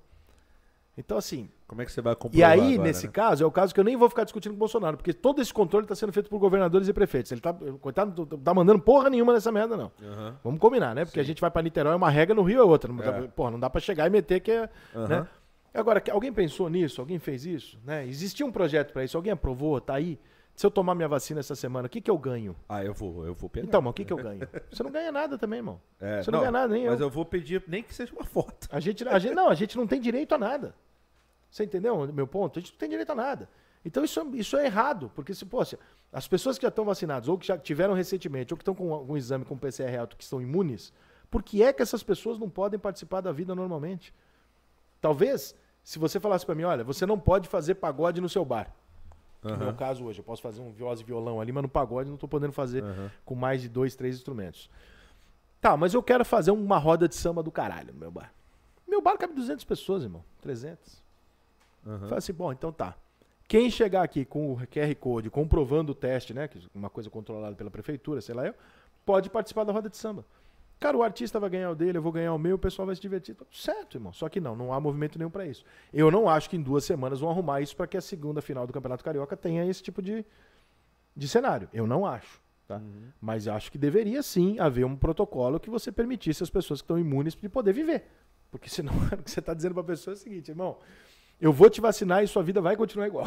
Aí você não está ajudando, entendeu? Nem motiva. Nem motiva, né? Aí lá nos Estados Unidos os caras precisam dar cerveja, até maconha estão dando nos Estados Unidos. Os caras né, também cara? não querem tomar, algumas pessoas não querem tomar, né? Ah, mas não querer tomar vacina é uma idiotice, né, cara? Eu também acho, Eu cara. respeito quem não. Mas é o seguinte, irmão, pelo amor de Deus. Tem outro remédio? Não. Então não enche a porra do saco e vai tomar essa Vai merda, tomar cara. vacina e não enche o Porra, saco. já tomou né, tanta cara? coisa pior na vida. Vai tomar essa porra e não enche o saco. Porra, com certeza. Sabe que eu tava. Essas coisas são engraçadas, né? Pô, assim, eu, eu respeito a opinião de todo mundo, nem, nem tô tentando não me posicionar muito aqui, embora eu concorde com quase tudo que esse cara fala. Mas, mas o blog tá no começo, né? fascista, genocida. Mas o, o BarbaCast tá no começo, né? Então é bom a gente, enfim, segurar. É, mas assim, eu acho. eu- eu- Eu fui num- outro dia numa médica, uma senhora. A Jennifer, minha mulher, me arruma cada médico. cara. Aí era uma senhora falando assim. É, não, ó, eu tava com a máscara aqui, né, no, no nariz, porque, por causa do óculos, enfim, é uma merda. Aí ela, você pode levantar, por favor? Eu falei, claro, levanto, pá, levantei. Ela falou, olha, esse... aí começou, né? Você vai vacinar? Você vai tomar vacina? Eu falei, "Ah, eu quero tomar vacina. Ela, não toma não. É médica? Não toma não. Assiste o vídeo no YouTube, eu não vou nem dizer o nome do vídeo aqui. Assiste o vídeo no YouTube falando não sei o que pra você ver a verdade sobre as vacinas. Eu falei, não. É muita teoria da Mas conspiração. é médica, cara. Entendeu? Médica mandando esse conselho, sabe qual é? E, e o fato da médica te dar esse conselho já comprova aquilo que a gente tava falando outro dia, né? É, a Maju, quando ela foi lá na televisão falar aquela merda que ela falou, ela já é unânime. Não, não é unânime. Não é unânime. É. Eu concordo com a vacina, não concordo com as pessoas que não querem. Mas unânime não é. Não, não é. Unanimidade não, Não, é. é unânime. Tem muita gente que defende, muito médico que defende. A não ser que Tem você médico que defende o... cloroquina, tem a- médico que defende vermelho, tem médico que defende. a Irmão, não- unânime a, a não, não é. ser que você A não ser que você não saiba a, a- palavra, o que significa a palavra Exatamente. unanimidade. Falou, né? não, é unânime lockdown. Não é unânime. Não. Não é unânime. São Paulo é a cidade que mais teve casos de Covid no Brasil. Foi a cidade que mais teve medidas restritivas de lockdown. Sim. Não, e, e- Só que ninguém vai questionar isso, sabe por quê? Porque contra o Dória dá razão ao Bolsonaro. E a imprensa não vai fazer essa pergunta. e falando em Dória, quem você acha que vem forte contra o Bolsonaro? É o Lula, é o Dória? É o Lula, né? É É o país, Lula. um país ignorante como o nosso vai sempre polarizar e colocar os dois mais populistas no segundo turno, né? É. E os discursos mais fáceis e populistas e radicais são do Bolsonaro de um lado e do Lula do outro. Então, fatalmente, os dois vão chegar no segundo turno. É, porque aqui, por exemplo, aqui a gente teve de novo o Crivella contra o Eduardo Paes, que na época era o Pedro Paulo, né? Não podia Sim. ser, então acabou aquela história toda dele agredir mulher e tudo mais, acabou... Inclusive, ele foi absolvido e que até hoje carrega o rótulo, porque é aquilo que eu te falo, que né, Sim, as sim. pessoas sim. não conseguem tirar coisas, tirar as verdades depois das costas dos outros. É, exatamente. E, o, e aí depois o, o Crivella veio de novo e perdeu. Você não acha que pode vir um... um, um- é, é o próprio Dória mesmo chegar Ô, Cotão, eu te falo um negócio. O ideal, até brinquei com isso no Instagram hoje. Ah, O ideal pra gente ter um pouco de paz nesse país deve ser o seguinte: a esquerda vai fazer um acordo com a direita. Vamos fazer o seguinte: nós aqui, vocês da esquerda, vocês não vão votar no Lula, nem ninguém do PT. é o E nós não vamos votar no Bolsonaro. bolsolulismo. Não vamos votar em nenhum dos dois, fechado. Ah, vocês querem o Ciro, outro quer o Amoedo, outro quer a puta que é o pariu, outro quer os Danilo. Ah, pro Equilíbrio. caralho. Agora, esses dois da ponta nós não vamos. Beleza, vamos embora. E aí o ano que vem a gente não se mata, não fica brigando o ano inteiro. Não né? vai pra e tá rua. tudo certo, compadre. Vamos tentar um negócio. Mas não vai acontecer porque um dos dois vai trair, né, irmão? A gente sabe como é que vai que a banda Ou toca os dois, Brasil, né? Ou os dois, Ou né? os dois, né? Mas acho que é isso. Acho que vai acabar sendo Lula e Bolsonaro e, e a gente vai ter uma eleição, se o Bolsonaro chegar, o que eu não acredito, eu acho que pode ser Mourão e, e Lula a eleição. Aham. E por incrível que pareça, vou te dizer uma coisa aqui que eu não falei nem em vídeo meu ainda. Eu acho que a maior chance do pessoal da direita tem de, re- de continuar no poder é o Mourão. Sim, que é o moderado, né, É. da história. É verdade. É verdade. Porque o Bolsonaro, ele. O Bolsonaro ele é tanto, muito. tanto que o Bolsonaro tenta esconder de vez É. em quando o Mourão, né? O, o- o Bolsonaro atira muito. O Bolsonaro corre muito risco, cara. Entendeu? Ele arruma polêmicas que não precisa, ele entra em disputas que não precisa. Aham. né? O Mourão não vai fazer isso. O Mourão, pelo perfil que a gente tem até hoje, a gente já percebe que o Mourão é um cara que já vai ser mais brando, já vai, você vai apanhar bem menos. E aí, eu acho que o Mourão ele pode gerar uma rejeição por ser um militar, né, que a esquerda tem pavorzinho, mas não significa que ele vai ser uma pessoa como o Lula teria muito mais rejeição. Se fosse o Mourão o Lula, eu tenho quase certeza que essa, só que essa pesquisa ninguém faz. Bota aí. Vocês ô, aí. Datafolha, bota aí, ô, Datafolha. Ô, bota aí o Mourão e o. Pra Datacast. vocês verem se o problema é o Bolsonaro ou se o problema é direita e esquerda. Ô, DataCast, votem aí, digam aí quem vocês votariam, Bolsonaro, Bo- né, Mourão ou Lula? Deixem aí nos comentários, estamos quebrando os recordes aqui. 174 pessoas, mas para um, pra um negócio Tá, que tá começando, começando. irmão. Vai devagar. Vai devagar, quando tiver o estúdio bacana lá, você volta quando você for ministro das comunicações. O você, mas deixa eu te fazer uma pergunta assim, porque eu tava, eu tava refletindo isso outro dia, tá? É, em relação a, a essa, essa questão da pandemia em si. O Haddad é médico, não é? Sabe que eu não sei, rapaz? Eu acho que ele é médico, ele é médico, não? Eu acho que não, é médico? Tá. Mas você acha que o Haddad, é, com, todo, com, toda, com toda a tua opinião em relação ao PT, você acha que o Haddad faria pior do que o Bolsonaro, igual ou melhor, na pandemia? Na pandemia, não sei te dizer, cara. Porque É que é o si, né? o Mas assim, histórico que nós temos do PT é de desviar muito dinheiro da saúde, né? E não só da saúde, né? Eu acho que o, o Haddad cometeu um, um erro muito grave na eleição. A partir do momento em que você é candidato à presidência da República, você tem um sujeito preso, condenado, que era o cenário, e a sua campanha é Haddad é Lula. Porra, irmão. então vai preso junto. Você tá dizendo para as pessoas o seguinte: não sou eu, não é uma ideia. Sim, Eu não sou porra nenhuma. sim. Eu represento aquele cara que tá preso. Sim. Desculpe, irmão, mas a rejeição quem gerou foi você. Você foi burro. Teu marqueteiro é burro. Burro pra caralho. Tem um que tá preso, inclusive. Porra, é burro pra caralho. Ou pelo não, amor, tá não, solto, nem sei. Mas é muita burrice. Faz, porra, pelo amor de Deus, fala que você representa o PT, o Partido dos Trabalhadores, o lado esquerdo, sei lá, puta que eu pariu. Mas tu vai falar, sabendo da rejeição que o país tem com o cara que tá na cadeia. Pós-Lava Jato, onde se comprovou que mesmo, vamos supor que o Lula não seja condenado, toda a diretoria, toda a alta escalão do PT se fudeu, foi comprovado que tava uma cagada. E ficou preso, ficou preso até Entendeu? outro dia, né? Então, assim, na minha cabeça, pós-Lava Jato, não dá pra votar no PT. Não dá. Aham. Não Você- tem condição. Você já votou no PT? Jamais. Não- Mas não votei no PT não por isso, porque Por não tinha condição. Eu não votei no PT porque eu não concordo com a ideologia Sim, deles, eu não sim, concordo com a sim, ideia sim, deles. sim, sim. Agora, depois da Lava Jato, porra, eu acho que todo o Brasil tinha que falar, olha aqui, ó, PSDB não vamos mais, PT não vamos mais, quem mais tava? O PP tava lá, não vamos mais. Ou alguém, ou algum partido que realmente passou por uma puta reestruturação interna. por- O presidente de honra do PT é o mesmo, é o Lula. Ou seja, não houve essa, essa tentativa de mudança. Sim. Então, se você olha para aquilo e fala, pô, foram esses caras que cometeram o maior roubo da história da humanidade já identificado até hoje. Esses caras vêm na eleição seguinte e falam assim: me dá uma chance. E tem gente que pensa na possibilidade. Eu falo: o que, que vocês estão fazendo, gente? Porque o Bolsonaro era uma dúvida. Ah, o Bolsonaro é burro. Ah, o Bolsonaro é louco. Ah, o Bolsonaro é. Tudo opinião. Sim. O outro é fato. Aham. Entre uma opinião e um fato, você não pode ter dúvida. Sim. Entendi. Tua opinião é tua opinião. Sim. Ela pode, você pode estar errado. Agora o outro não, o outro é comprovado. Mas Porra. é relativizado, né? Porque é uma opinião que eles, enfim, um julgamento que eles acabam relativizando. E o, e o Moro, né, cara? A atuação do Moro nessa história toda. O que, que você, o que, que você acha? Porque, por exemplo, ele foi é, a cara da Lava Jato. Aham. Aí dizia que não queria se meter em política. Aí o Bolsonaro chamou, foi.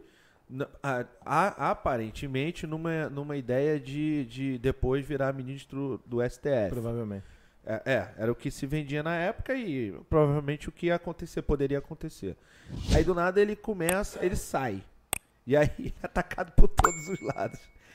Que como você acha que é a verdade nessa história do Moro? Eu acho que o Moro foi, foi razoavelmente Ingênuo. burro. Burro. Porque assim, eu não sei politicamente, eu não sei as questões internas, se quem tá certo. Isso eu não sei. O que eu sei é que o Moro é obviamente odiado pela esquerda, porque ele botou o Lula na cadeia. Sim, Então ele já tem uma parte do Brasil que vai contra ele. sim. Ele colou com a outra. Se ele rachasse com a outra, ele ia ficar sem nada. Então, para um cara que tem aspirações políticas como ele, o que, que ele fez? É. Não entendi. Arrumou confusão com todo mundo. Porque ele tinha tudo para ser o sucessor do Bolsonaro. Sim. Aí, se ele tá certo ou errado em sair, Aham. não sei. Aí é outra parada. Agora, quando ele sai e ele fica nesse meio dos dois, você fica olhando e você fala assim: Que loucura, cara. Porra, eu até votaria nesse cara hoje, eu não voto. Aí você fala assim, mas você não vota por convicção política? Eu falo, não, eu não voto porque eu não confio numa pessoa que pega conversas privadas com uma pessoa que foi madrinha de casamento, Aham, né, com uma comadre dele, e expõe pra todo mundo. aham. Eu não confio nesse tipo de gente. Eu não confio num cara que até ontem fazia parte de um governo que o maior inimigo que tem é a Rede Globo, ele vira de colunista do jornal o Globo. É o Entendi. ego. Entendi. Mas você acha que você. Agora não, né? Agora ele não tem mais condição Não, nem de, sei, mas eu, de concorrer à presidência da República. eu não confio nele, entendeu? É diferente. Eu não, eu não consigo olhar pra ele e falar, esse cara tem uma linha, eu não, não sei. Eu acho que esse cara vai pra onde o vento bater. Ele vai- Mas, mas isso não, não. Você acha que isso não anula tudo que, ele, tudo que foi feito na Lava Jato? Que nem tudo Então, foi agora feito por ele dizendo também, que o né? que foi feito por ele estava ilegal, né? Aí eu não tenho a menor condição jurídica de te dizer isso, né, cara? Eu tô só assistindo aí o anulamento do negócio do Lula. Eu não vou me posicionar. Eduardo Cunha. É, as pessoas ficam se posicionando sobre coisas e cobrando, né? Pô, você não vai falar nada do Lula ter voltado a ser elegido? Eu falo, cara, isso é uma questão jurídica, eu não entendo nada disso. Eu não tenho como dizer. Aham. Assim como eu não concordava com os imbecis, que durante a condenação do Lula diziam, sem saber nada de direito, é um absurdo, Lula livre e tal. Cara, vocês estão discutindo uma coisa que vocês não têm condição de discutir, vocês estão meramente defendendo o ídolo de vocês. Eu não vou discutir agora se o cara foi descondenado, porque, porra, ele pode ser condenado. Ele não foi inocentado, ele foi descondenado por essa condenação, vai fazer de novo. Aham. Ele pode ser inocentado, tem mais tempo, tem mais bonito, não sei. Sim. Mas eu não tenho condição jurídica de discutir isso. Então eu assisto e não falo nada. Vou falar o quê? Não Sim. sei o que, que tá acontecendo. É não um entendo. fato, né? Pô, não Enquanto- estudei quatro anos nessa porra pra saber. Enquanto tá no, no, no campo das opiniões, você fala, né? Entendeu? Aí agora isso aí eu vou falar o quê, irmão? O cara, Sim. eu não sei. Em relação a, ao- aos filhos, né? Os filhos do, do Bolsonaro, Flávio e tudo mais, essa história de comprar ca- casa de 6 milhões. Ousadia, né? Ousadia, mas você acha compatível? Sei, cara. Eu não tô falando do momento do Brasil, porque muita gente. Eu lembro, você, você lembra disso com certeza. O Ronaldo, o fenômeno, uma vez chegou com duas Ferraris no Brasil. E aí todo mundo começou a criticar o cara. Por que você tem duas Ferraris? Brasil, um país pobre, não sei o quê. Então, assim, eu não tô falando em relação ao momento. Eu tô falando o seguinte. É nítido, pelo menos a imprensa noticiou, né? Que ele comprou uma casa de 6 milhões. E em nenhum momento ele também, até onde eu sei, foi se defender dessa compra. Não, não foi isso, não foi tudo isso e tal. Até Cara, que ou é que muito honesto, ou é muita burrice. eu fico olhando pra isso e falo assim, cara, ou esse dinheiro é muito bem explicado e ele é muito correto, e o Flávio realmente nunca roubou nada, nunca fez nada de errado, ou é de uma burrice ímpar, né, cara? Porque, porra, não tá esfregando na tá cara. com né, todas cara? as armas viradas pra você, tu vai fazer uma merda? Tá todo mundo esperando pra dar na tua cara, tu vai fazer merda. Porra, qual a necessidade de fazer isso agora? Então, assim, eu fico olhando com essa impressão, né? Você não foi chamado pro Penthouse? Não, não, eu não sou amigo deles, não. Não, eu, eu eu, conheço e tal, falo com eles às vezes via rede social e tal. Mas eu não sou amigo, não. Eu, eu conheci o Flávio em churrascos aqui na Barra, porque ele é daqui, né? Aham. É, gosta de futebol também e tal. Já tive uns dois churrascos com ele, ou um, não me lembro. Já encontrei com ele no Florida Cup. Sempre foi educado comigo, eu com ele, não tem problema nenhum. O Eduardo me mandou, me falei com ele uma vez no telefone, uma vez gravei uma live com ele. Aham. O Carlos nunca falei, não conheço. E o presidente, encontrei com o presidente no dia de entrevistá-lo, foi o dia que eu conheci. Foi na casa do Flávio, se eu não me engano. Aham. Também super educado, super gentil, não tenho, como pessoa, não tenho um A pra falar dele comigo. Super, super educado, boa gente, me tratou super bem, não tenho o que falar. Depois encontrei ele no UFC, também parou, me cumprimentou. Tal. Não tenho nada pra falar, não, cara. Não- não- mas não sou amigo, não, não tenho intimidade com, com eles, entendeu? Não, não- eu só conheci porque são daqui, né? Não- Aham. E por ocasiões de, de, né, como você mesmo falou aí, de entrevista e tudo mais. É, e mora do lado. Assim, pô, hoje eu moro a 200, 300 metros da casa do Bolsonaro. Mas é, a queda do Moro, na verdade, na época, foi por conta do. do- bom, foi o que foi falado, né? É, dessa troca de Polícia Federal, que ia trocar, não ia trocar. Acabou trocando. E quando trocou, coincidentemente ou não, enfim, pelo que foi noticiado também. É, algum, algum o processo acho que foi extinto do, do, do Flávio, tinha um processo que foi extinto e tal. Você acha que ele trocou por isso? Não sei, mas cheira mal. Cheira mal, né? Cheira mal. Não, con- Cheira não mal. convém, né? Não, convém. Foi que nem quando a Dilma ficou com o negócio do Lula lá pra ser ministro. Se apertar, bater na tua porta, tu assume. Pô, esse tipo de coisa fica muito caracterizado que é um, que é um jogo.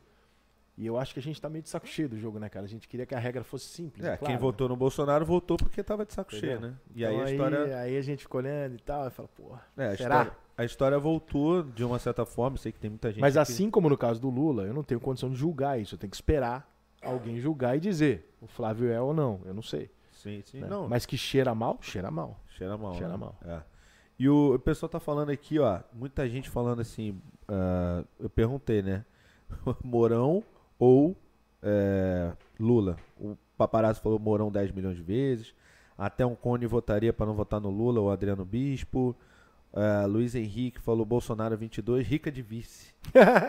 Você seria político, Rica? Não, já recebi alguns convites, inclusive esse ano aqui tô sendo bem sondado. Ah, também tu vai ser vice-presidente. Todo mundo agora é vice-presidente de alguém, né? Não, eu tô sendo soldado pra vir candidato a senador, deputado, essas porra e tal. Já me fizeram oferta acima de meio milhão. Ah, mas os caras fazem oferta É, financeira pra, fizeram pra uma oferta aí, já falaram assim, ó, te dou aí 600 mil reais pra você. fazer O campanha. que, que você acha? Pra você, não, pra você vir como candidato e tal, não sei o que. Eu falei assim, irmão, Mas é assim que funciona? não sei. Não sei, porque eu não fui pra segunda conversa. Eu nunca, eu nunca passei da primeira conversa. Sabe A primeira conversa o cara me fala, quero me reunir com você, não me fala o que, que é, porque normalmente não vem ninguém da partida, vem de uma agência, né? Aham. E aí, não, eu te dou isso, te dou aquilo, tal, não sei o quê. Qual é o motivo? Falou assim, não, porque a gente acha que aqui no Rio e tal você vai conseguir votos o suficiente, porque parece que você puxa mais alguém se você tiver um X de votos, É, né? é. Um negócio assim. Aí eu falei, não, cara, não tem interesse, não. Não, então a gente vai alinhar pra você entrar não sei aonde. Eu falei, cara, olha só. Eu não vou entrar, irmão. Você é afiliado a algum partido? Não, você tá maluco. Seu, irmão, se eu entrar na política, eu sou assassinado em um mês. É. Sou assassinado em um mês, cara. Eu vou. Eu, eu, meu irmão, eu não tenho a menor paciência pra esses caras. Eu não aguento, bicho. Eu não aguento ligar a televisão.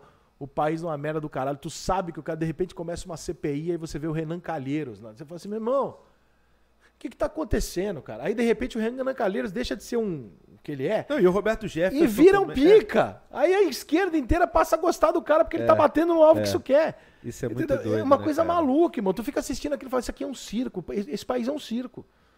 Esse país é um circo. Não, e por outro lado, o Roberto Jefferson também sendo utilizado Caralho! como fonte da direita. Como se fosse... Gente, vocês esqueceram o que o cara fez? E é uma loucura isso, Não cara. é uma loucura. Esse possível, país né, não tem o cara? menor critério, cara. É isso que eu falo, cara. Eu, assim, quando, quando alguém fala desse negócio assim, ah, o Rica Perrone, pô. Falei, pô, o cara entende do que ele fala e. Mas é, veja bem, eu não tô falando de política, entendeu? Eu não tô falando. Sim. As pessoas acham que o que eu tô dizendo é Você tá falando de política. políticos. Eu tô falando de políticos, eu tô falando daquilo que nós, pessoas normais, temos como avaliação e cenário. Eu Claro. não tô entrando no mérito, por exemplo, o Coppola consegue dizer pra você por que, que a aliança com fulano, por que, que foi bom, por que, que Porque ele relação- estuda porque isso. ele é né? disso. né? Aham. Eu jamais entrei nesse mérito. Você nunca me viu discutindo uma medida provisória, nunca me viu discutindo uma lei que o Lula colocou, uma decisão do Lula, uma decisão da Dilma, do Temer. do- Eu não tenho condição de discutir isso, cara. Agora, o cenário, isso aqui é condenado, isso aqui é preso, isso aqui não é, isso aqui tá... Isso é fácil de ver. O Bolsonaro falando coisas que não tem que falar, né? Porque está Aham. comprovado que. Aí você tem um cenário. Aí isso aí você não precisa ser político. Basta você olhar para a sociedade e entender o que está acontecendo. Sim. né? Que o Bolsonaro é perseguido é inegável. Aham. Que a imprensa persegue o Bolsonaro é inegável. O que não significa que ele não esteja errado. É a Sim. história do cara que pula no pênalti. Sim. Pode ter sido pênalti. Mesmo ele pulando, pode ter sido pênalti. Sim. É. Entendeu? É. Então, Você só piora às vezes, não? só Pô. piora. É, entendi. O pessoal tá falando aqui pra falar do bar, do pagode, mas eu vou te falar uma outra coisa. Você falou agora que não discute leis. Mas você discutiu bastante quando teve aqui aquele espécie de lockdown, fecharam os bares e tudo mais, Sim, falou do, sim. do Haddad Paz e tudo Sim. mais. Como é que foi esse momento pra você? Não, aí, aí não foi uma questão jurídica, não. Foi uma questão que eu cobrei alguma coerência. Pelo seguinte: a partir do momento que eu passei a ter o bar, eu passei a entender o outro lado. Que até então eu não entendia. Eu só Uhum. frequentava. Aham. Quando você tem ali os funcionários, o bar, os músicos e tal, você começa a entender o que está acontecendo do lado de cá. E a- eu tenho muita convicção que os políticos têm muito descolamento com a realidade. Eles não Sim. sabem como é que a banda toca. Sim. É, eles vão lá, tiram foto, comem um pastel. Não, eles beijam- sabem, né? Mas eles É, querem. Beija uma criança remelenta e finge que não sei o que e foda-se. Mas na verdade eles É. não sabem o que, cada um precisa. É. Aí você pega um dia o Eduardo Paes vai lá e posta que houve uma redução de 70% nos casos é, de coronavírus no Rio de Janeiro comparados a dezembro do ano passado para janeiro e fevereiro. Comemoramos. Aham. Dois dias depois, ele anuncia que vai haver um lockdown no Rio de Janeiro. Eu falei, peraí. Calma aí, compadre. Deleta o post. E- Peraí. O que, que aconteceu aqui? Sim, Tem que ter uma explicação. sim. Liguei pra ele, entrevistei ele. Falei, porra, porque assim, você deixou a gente numa situação que, porra, todo mundo agora fecha, manda todo mundo embora do dia pra noite, a gente tá tudo programando pra voltar, porque você anunciou que tava bom. Você deixou a gente numa situação de merda. Sim. Então, aí o que eu falei pro Eduardo Paes foi isso. Eu falei assim, meu, Dudu, é o seguinte, irmão, tem um meio termo aí. Como é que é o meio termo, cara? Pra mim, esse vai e volta não vai acontecer se você mantém durante um longo período uma medida de restrição de meio termo. Aham. Então deixa ali o restaurante funcionando a 50%. Não determina horário, porque não é de madrugada ou de manhã que você vai pegar coronavírus. É verdade. Quanto mais horário, é óbvio que menos gente se aglomera. Claro. E é maior a minha possibilidade de faturar alguma coisa com o bar. Sim. Ah, música ao vivo pode ter desde que não tenha ninguém em pé. Ou seja, você pode tocar sua música, é o que tá tendo hoje. Você toca a tua música, não vai aglomerar ninguém dançando em volta, cada um na sua mesa, mas a musiquinha tá ali. Por quê? Porque o músico precisa viver, irmão. Porque o garçom precisa viver, irmão. Entendeu? Então é muito fácil você chegar lá e falar assim: olha, o que não é essencial não é essencial, a puta que te pariu, rapaz. O que, que não é essencial pra você? É. Quem é você político? Não tô falando do Dudu, não tô falando de todos. Sim, de todos. Quem é você político pra determinar o que, que é essencial e o que, que não é, rapaz? Aham. Essencial é você levar dinheiro pra Jennifer, pra tua filha, cara.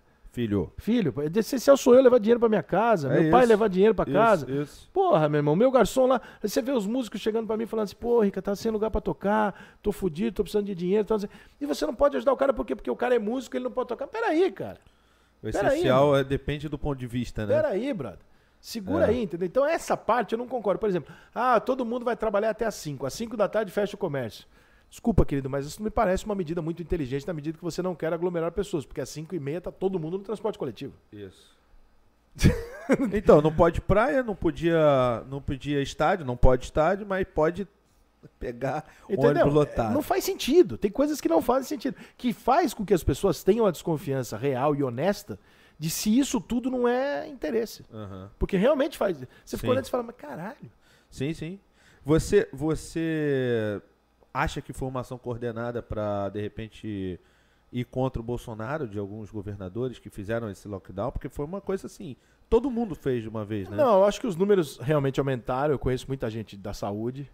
É, e todo mundo falou que realmente houve um aumento e tal. Aham. Foi uma cepa nova.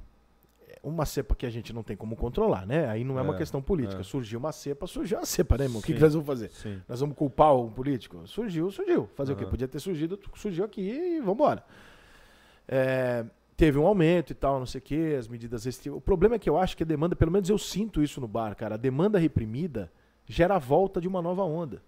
Que é quando você fala assim, ó, fica todo mundo fudido sem fazer porra nenhuma 15 dias. O cara Sim. tá em casa, puto, brigando com a mulher, sem dinheiro, sem trabalhar, irritado pra caralho. Puta, tá um caos a vida do cara. Uhum. Quando você libera um pedaço, ele não vai pro pedaço. Ele vai, Ele vai que nem uma vaca louca. Aham. E aí volta tudo. Se você mantém, que é aquilo que eu falei, né? Você mantém um meio termo, segura mais um pouquinho aqui, dá uma ajeitadinha ali. Dá... Aham. Você mantém uma coisa ali que vai chegar num ponto em que tá todo mundo sobrevivendo, mas não tá morrendo. É. Você tá deixando o pessoal morrer de fome. Esse vai e volta é uma merda, entendeu? Depressão, não sei o É, quê. sabe? cara? Porque você fica vendo, você, você vê os seus amigos quebrarem seus negócios. Aí você olha e fala, pô, eu sei que esse cara levou 30 anos pra abrir esse restaurante. Aham. É, você, você vê todo mundo, assim, quem é ferrado e quem não é. Por exemplo, Porra. o José Aldo fechou a hamburgueria dele agora, tava falando com ele. Falei, pô, cara, que. Pô, e, a- e antes da pandemia tava com não sei quantas filiais. Entendeu? Aí tu pensa assim, ah, mas o cara tem muito dinheiro. Tudo bem, mas e as pessoas que ele emprega ali? É, esse é o ponto. As pessoas não Entendeu? pensam nisso. É que nem na para- paralisação do futebol, né? Você vê o Casagrande lá. Não, porque eu tenho que parar o futebol. É, Casagrande. Porque o Fagner, lateral do Por Corinthians. que você segura. falou do Casagrande com o Sol Nariz? Não, jamais. Não, nem percebi. Mas, mas você. Mas você... Brincadeira, hein, gente? Não, mas eu não percebi mesmo. Eu costo o nariz o tempo todo. O, o- o- você quer parar porque o Fagner tem condição, porque o Gabigol tem condição de parar. Aham. Mas e o menino do Bangu? E o roupeiro do Bangu? Esses caras ninguém pensa. Sim. E aí, no final das contas, ainda vem que o discurso fala, não, porque nós somos socialistas preocupados com vida. Não é, não, querido. Vocês não são, não. Vocês não sabem porra nenhuma da vida. Entendeu? Tenho Aham. vontade, já falei, tenho vontade de enfiar o Casagrande e o Rizek no dentro do carro. Fala assim, vem cá que eu vou levar vocês em Madureira. Vem aqui perguntar pra dona Maria como é que tá. Se ela é É, genocida de parar é. de trabalhar. Se tá a pica, pé, como é que tá? Ela sustentar três filhos e pagar plano de saúde, cara. Vem aqui conversar com a dona Maria. Porque aí no estúdio tá mole, né, irmão? Ninguém foi, né? Aí no estúdio é mole, né? E, o, e que, essa, essa questão do Casagrande é uma questão que eu vejo você batendo muito, né? É, eu vejo que você fala que entende o lado da luta dele contra as drogas Claro. e tudo mais. é, mas também vejo que você fala que ele entrou porque quis, ninguém o obrigou a entrar. Exatamente. É, e até você escreveu um. Escreveu não, fez um vídeo que gerou muita discussão. Vou dizer polêmica, mas discussão. Quer mais? Quer mais uma coisa? Não, né? É, falando sobre isso, né? Que não, eu não sou o Casagrande. É, você acha que o fato dele ter, enfim, sido viciado e tido toda aquela história, é, pode de alguma maneira invalidar as opiniões dele, todas as opiniões, ou, ou você acha que o fato dele ser provavelmente enviesado para algum lado também? O que, que você acha no geral do Casagrande nesse sentido, assim, de opiniões, enfim? Eu acho que você não pode falar do- de- de- das coisas, por exemplo, Cota, se eu e você começar a dar dica de alimentação aqui, fica escroto. Ah, você pode, você tá mais magro? Não tem mais, a gente é gordo, a gente come mal. O Casagrande, quando ele vai explicar a sociedade, o coletivo, a conduta. Não, é, você não é cara pra isso. Não é esse cara. Quando ele Aham. vai discutir com o Caio, moral, comportamento, não fode. Aham. Olha o Caio e olha o Casagrande. Aham. Você não. Entendeu? Fica quieto, fala de futebol, de rock, sei lá. Mas isso aí não. Entendeu? Se eu começar a discutir aqui com você como é que é um bom treino de crossfit, cara, tu vai rir da minha cara. Óbvio que eu não entendo nada disso. Óbvio que eu não posso participar disso. Sou gordo, eu não tenho condição Sim. de participar disso. Aham. Então, tem a questão do viés político, que eu já acho escroto. né? Aham. No meio de um jogo do Palmeiras, ah, quem matou Marielle? Porra, o casal. Não é hora, né? Palmeiras e Mojimirim aqui, compadre. Pelo amor de Deus, hein? Sim. Né? Vamos até o jogo. Joga Gabriel, menino, joga, Felipe, né? Melo, não tem, né? É.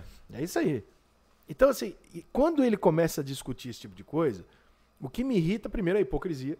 Aham. E o segundo, a falta de noção que ele transmite para as pessoas de algo que o Tropa de Elite já nos alertou com o filme. E que até hoje me parece que é um assunto que é um tabu e as pessoas não querem dizer.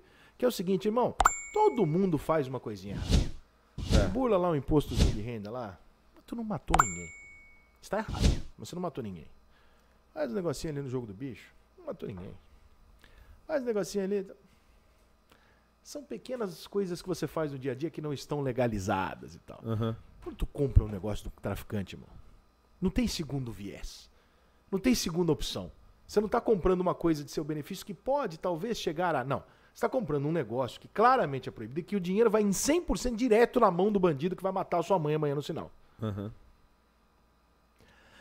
Ah, mas não tem mais. É você que financia essa porra. Só que as pessoas têm vergonha de falar essa merda, têm medinho de falar essa porra. Se você cheira cocaína, você sustenta bandido. Porque as outras coisas que nós citamos, ah, eu comprei não sei o que, que tem. Irmão, são coisas que você usa pro seu fim e que alguém é, por trás disso né, rouba o dinheiro. Então, por exemplo, ah, você, dá, você paga imposto. Então você fala, ah, então eu pago imposto, o político é bandido. tô- Não, está pagando imposto por um fim. Ok. Ele desvia. Aham. Ele lava o dinheiro. Você vai na escola de samba, ah, a escola de samba tem muito traficante envolvido, bicheiro. Peraí.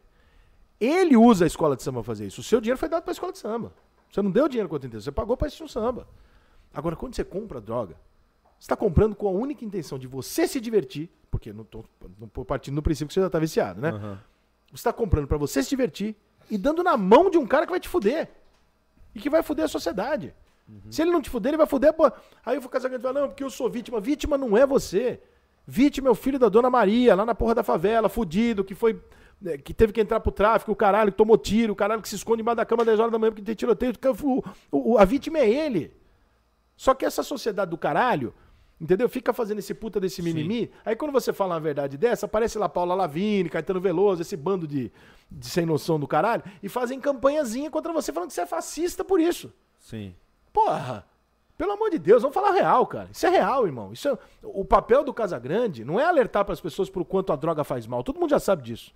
É alertar para as pessoas, como o Léo Dias na entrevista que eu fiz com ele, ó, esse dinheiro vai para quem não deve. Não faça. Não faça porque você tem dois problemas. Um é para você.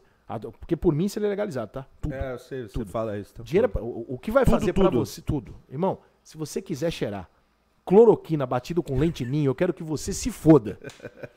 Se você quiser beber água da porra da, da, da privada, eu quero que você se foda. O problema é teu, irmão, não é meu. Sim. Agora, não sustenta o bagulho ali que vem, vem pra nós. Entendi. Não fa- faz isso não, irmão. Aham. Mas você, mas você chegou, eu, você no começo dessa sua fala, você falou realmente sobre ilegalidades que não fazem mal às pessoas. né? E uma delas é o jogo do bicho, como você Sim. falou. Mas o jogo do bicho tem, tem morte, né, cara? Outro Entre, dia, então, entre eles, né? mas aí você, você é, tira isso do, do- Não, não, não tira não. Eu acho que eu acho que assim, o fato, é, o jogo do bicho e a prostituição são duas contravenções, né? Não, não, não é um crime. O fato de você ter uma banca do jogo do bicho é, não te bota na cadeia. O que, que te bota na cadeia? Como é que você lava esse dinheiro, Aham. né? E esse é um fator que também são anos de processo e tal. E a lavagem de dinheiro é um crime que não necessariamente vai botar uma arma na cabeça da sua mãe. Sim, Então ela tem outra conotação, que eu acho errado e eu acho que tem que ser punido e preso. sim. Só que ela tem outra conotação. Ela não é tão direta e objetiva na sua cabeça. Até porque esse dinheiro que ele está recebendo Aham. é uma fezinha que a mulher tá fazendo ali. né? Ela tá só dando dinheiro pro jogo do bicho, ela não tá dando dinheiro pro cara fazer aquilo. Ela tá, ela tá jogando, ela tá fazendo uma outra coisa. Aham. É, o cara que não contrata uma prostituta, pô, o cara tá com outra necessidade, não é de sustentar uma co- contravenção da prostituição que dá dinheiro ilegal pra um cafetão. Sim. Entendeu onde eu quero Sim, chegar? sim, entendi. Aí você pega e fala assim, poxa, mas as mortes ligadas ao jogo do bicho. Irmão, são deles. O bicheiro não vem na rua te assaltar. Eles se matam entre eles, na família deles, os amigos É, deles. Pra tomar poder é uma parada deles. Eles não, não chega pra nós isso. É muito raro chegar pra nós. Sim. Então é um tipo de crime que a gente é ruim, tem que ser combatido, né? Tá tudo Sim. você tem que ir pra cadeia, tem que se fuder. Mas é outra. pa- Quando você dá pro traficante, você tá dando direto pro cara que vai vir em cima de você. Aham. E o único objetivo de um, de um, de um, de um traficante é o crime. Quando uma escola de samba, ele tem o objetivo da escola de samba. E aí, se vai ter um bicheiro ali que vai usar para lavar o dinheiro, é uma outra parada que aí é problema da polícia. Aham. Né? Agora, são cenários muito mais muito graves. Eu não estou dizendo que o outro não seja ruim, não. Aham. Eu estou dizendo que são muito diferentes, entendeu? Uma coisa é você dar é, um dinheiro, porque, ah, porra, eu, eu burlei aqui, sei lá, mil reais no imposto de renda. Uhum. Tudo bem, tu não botou uma arma na mão de uma pessoa, irmão. Sim, sim. Você vai pagar por isso. Você vai mas- pagar por isso na outra esfera, mas você não botou uma arma na mão de uma pessoa. Aham. Então, Como eu acho, por exemplo, que os bilhões desviados da saúde, de qualquer tipo de governo, tem que ser considerado homicídio, Sim, assassinato. Sim. E você, né, eu, eu também acho, tá? Concordo com você em relação ao homicídio. Doloso, doloso, né? Que você não, Não tem sei, não sei, intenção mas- de matar, mas, Mas você mata. você tira da saúde é muito explícito, né? É. Esse cara aí, o governador, os caras que foram desviados, pegando agora na- durante a pandemia, desviando dinheiro de respirador. Que isso, cara? No meio de uma pandemia, o cara tá sufocado no hospital, tá roubando o cara. Pô, É. que tipo de filho da puta faz isso, É cara? verdade. Mas e o, o advogado do diabo aqui, tá? Sim. Não, não tô emitindo O nada. papel do não. entrevistador é esse. É, por aí. Você sabe, né? Você tá sempre do outro lado. É, no caso do Bolsonaro, voltando ao Bolsonaro, se for comprovado que ele realmente não comprou as vacinas porque não quis, um- por um motivo torpe, que não, não um motivo. Aliás, qualquer motivo é torpe, né? Pra você não comprar uma vacina. Sei, cara. Ele disse que tem uma condição lá, que pediram pra ele que ele não concordava e tal. Não, tudo Não bem. sei, a gente mas vamos. vai, a gente vai saber isso talvez um dia, se ficar no final da CPI, chegar ao final, talvez a gente saiba. Hoje a Isso. gente. Mas você acha que se for comprovado isso, ele também é um homicida? Genocida não, homicida. Não, se ficar comprovado que ele fez, que ele, por exemplo, vamos supor, Bolsonaro não comprou as vacinas porque da cabeça dele ele não quis. Ele é um genocida. Genocida. É. Ele Pô, deixou que- pessoas morrerem em Que massa. corte maravilhoso. Ué, que Se você comprovar que foi. Bolsonaro. Se você comprovar que ele não comprou porque ele não quis, Sim. Não porque ele teve um motivo, porque o motivo é discutível, né? Ele fala, não, eu não Sim. comprei por causa desse motivo. Você pode concordar ou não com o motivo, que é o que Sim. provavelmente vai acontecer. Aham. É óbvio que ele tem um motivo, porque, cara, não tem lógica pro Bolsonaro não querer que a pandemia acabe no Brasil antes do que os dos outros. Óbvio. Pelo amor de Deus, é a reeleição do cara, é uma melhor econômica, não faz sentido ele não querer isso. Aham. Então alguma coisa ali impossibilitou e a gente vai saber ou não o que, que era. Se ele vai Sim. conseguir explicar ou não. Sim. Agora, se você falasse pra mim, não, Bolsonaro não quis comprar vacina porque ele era contra a vacina, porque ele achava que a vacina. Aí, meu compadre. Porque achava que a cloroquina Aí resolvia. você matou um monte de gente aí por uma irresponsabilidade sua. Aí é um genocídio. Sim, entendi. Porra, aí sim. Mas é Entendi. óbvio que a resposta não vai ser essa. Sim. O Bolsonaro não, não vai dizer, nunca o que o Bolsonaro vai chegar e falar assim, não, olha só, tem a possibilidade aqui de salvar um monte de gente. A primeira resposta que ele deu, hoje, se não me engano, já foi a resposta que eu esperava que ele ia dar. Como é que vocês querem que eu compre uma, uma, uma vacina que não está aprovada pela Anvisa? Eu não posso comprar um medicamento que não pode... Foi a era o que eu esperava. Sim. Só que esse argumento ele é tão firme Aham. que as mesmas pessoas que hoje dizem isso são as pessoas que falaram assim: você é maluco de indicar cloroquina sendo que não está aprovado pela Anvisa. E aí agora? É. Então a roda gira, né? Sim. Então tem que tomar cuidado. Eu acho que jamais vão se chegar à conclusão de que o Bolsonaro não comprou as vacinas porque ele não quis. Porra, só se ele for retardado. Não, mas qualquer motivo que você alegar Entendeu? vai ser o motivo, né, pô? Mas Ele é não que eu- vai dizer que ele não comprou porque não quis. Exatamente. Mas pode se provar, se por for exemplo, um motivo que foi um idiota, motivo é, pode ser um motivo pessoal, é uma opinião aí, tá errado. Não, você acha que, por exemplo, uma lei que nenhum lugar não. Porque eu li, não sei se é verdade, que é óbvio que muita coisa é manipulada. É, eu trabalho com imprensa, você trabalha, com- você é imprensa, então a gente sabe que eventualmente as coisas são manipuladas mesmo, é, por mais que digam que não, são. É, inclusive é, a opinião das pessoas muda, né? Porque, por exemplo, Sim. quando na época da- do Lula, Você forma questão- conforme a informação que você recebe. exatamente. Ah, Na época do Lula, a Veja mentia.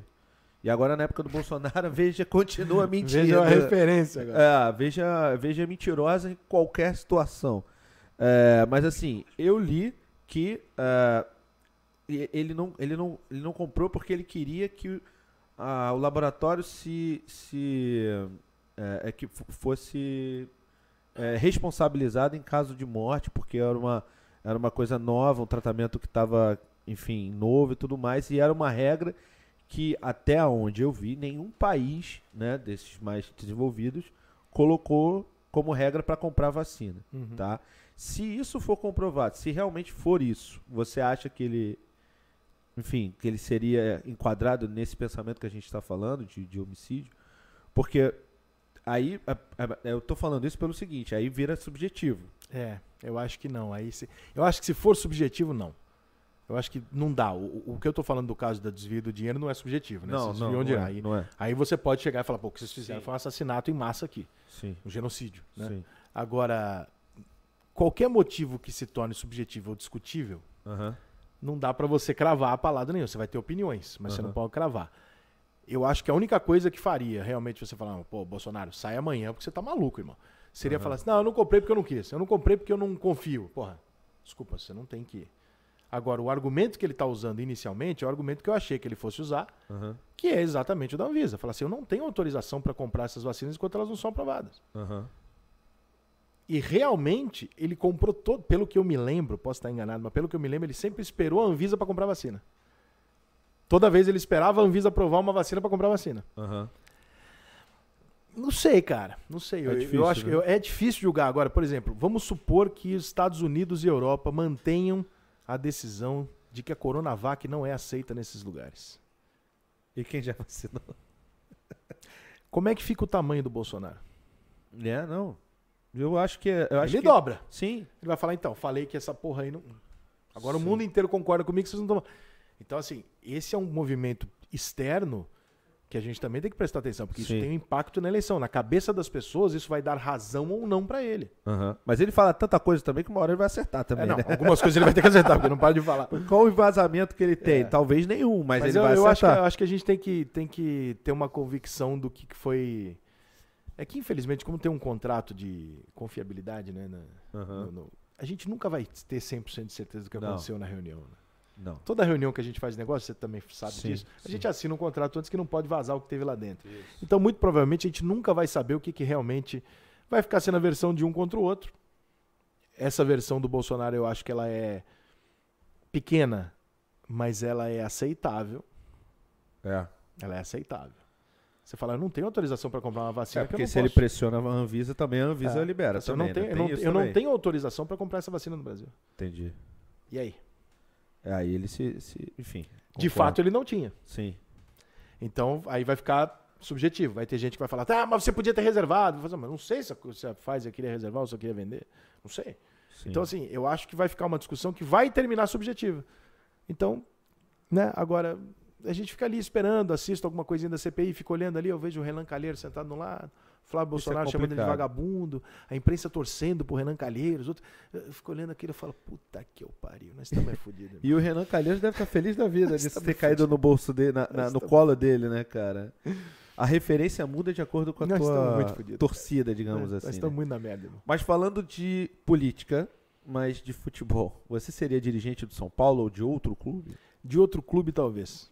É? É. Você tem síndrome de Zico? Síndrome de Zico Não, não no é do seguinte de, de não dirigir o seu clube que você torce e jogou. Não é síndrome de Zico, né? Que eu, eu, eu acho que pelo relacionamento que eu tenho desde moleque com muita gente no São Paulo, porque eu cresci lá dentro, é, eu conheço muito dirigente lá de, de, de criança. né? Aham. É, eu, não, eu nunca participei politicamente do São Paulo. Nunca quis participar. Pra ser Então- isento ou porque você não... Não, porque eu não. eu- sei lá, cara, assim, eu tenho uma história familiar muito grande com São Paulo. É, meus- meu- minha, minha mãe, meu tio, minha família toda sempre foi muito envolvida lá no clube. Eu sou amigo do presidente do cara que é o maior opositor dele, entendeu? Aham. Eu tenho ah, um, um tio que trabalha dentro do clube, mas que já foi oposição à atual gestão. Eu tenho- Então eu não me meto. Eu sou São Paulo e tá tudo certo. Questão política, eu não. Eu posso chegar numa eleição, eu posso até falar, pô, eu prefiro esse aqui do que aquele ali. Mas ainda vou lá e dou um abraço, no outro falo, irmão, desculpa, que realmente nesse momento. Que foi, por exemplo, o Casares. Aham. Na eleição anterior, eu votei contra o Júlio Casares. Meu amigo. Uhum. Eu peguei a cédula, ele viu a cor da cédula, que era contra ele. Fui lá e dei um abraço nele e falei, irmão, desculpa, mas eu realmente preciso.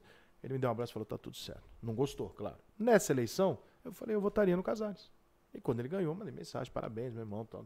Pô, conheço o Casares há 15 anos. Então, eu tento não me meter porque eu acho que vai entrar um lado passional meu que tá um pouco adormecido em virtude do meu trabalho, Aham. que se eu tiver dentro do São Paulo, ele vai extravasar de uma maneira que eu tenho até medo. Você não tem noção de como eu era São Paulino, Quanta. Não, Ninguém- eu te conheci. Ninguém pô. que, ninguém que me viu, que me conheceu profissionalmente, tem noção. Bom, é, eu te conheço Ninguém desde tem essa noção. 2007, É, 2008. não, sei eu, eu, como quando eu tinha 19, 18 anos. Quatá, assim, era coisa de, de, de, sabe, de acordar 8 da manhã e ir pro Morumbi jogar às 4. Era coisa de Caramba. brigar junto com a torcida.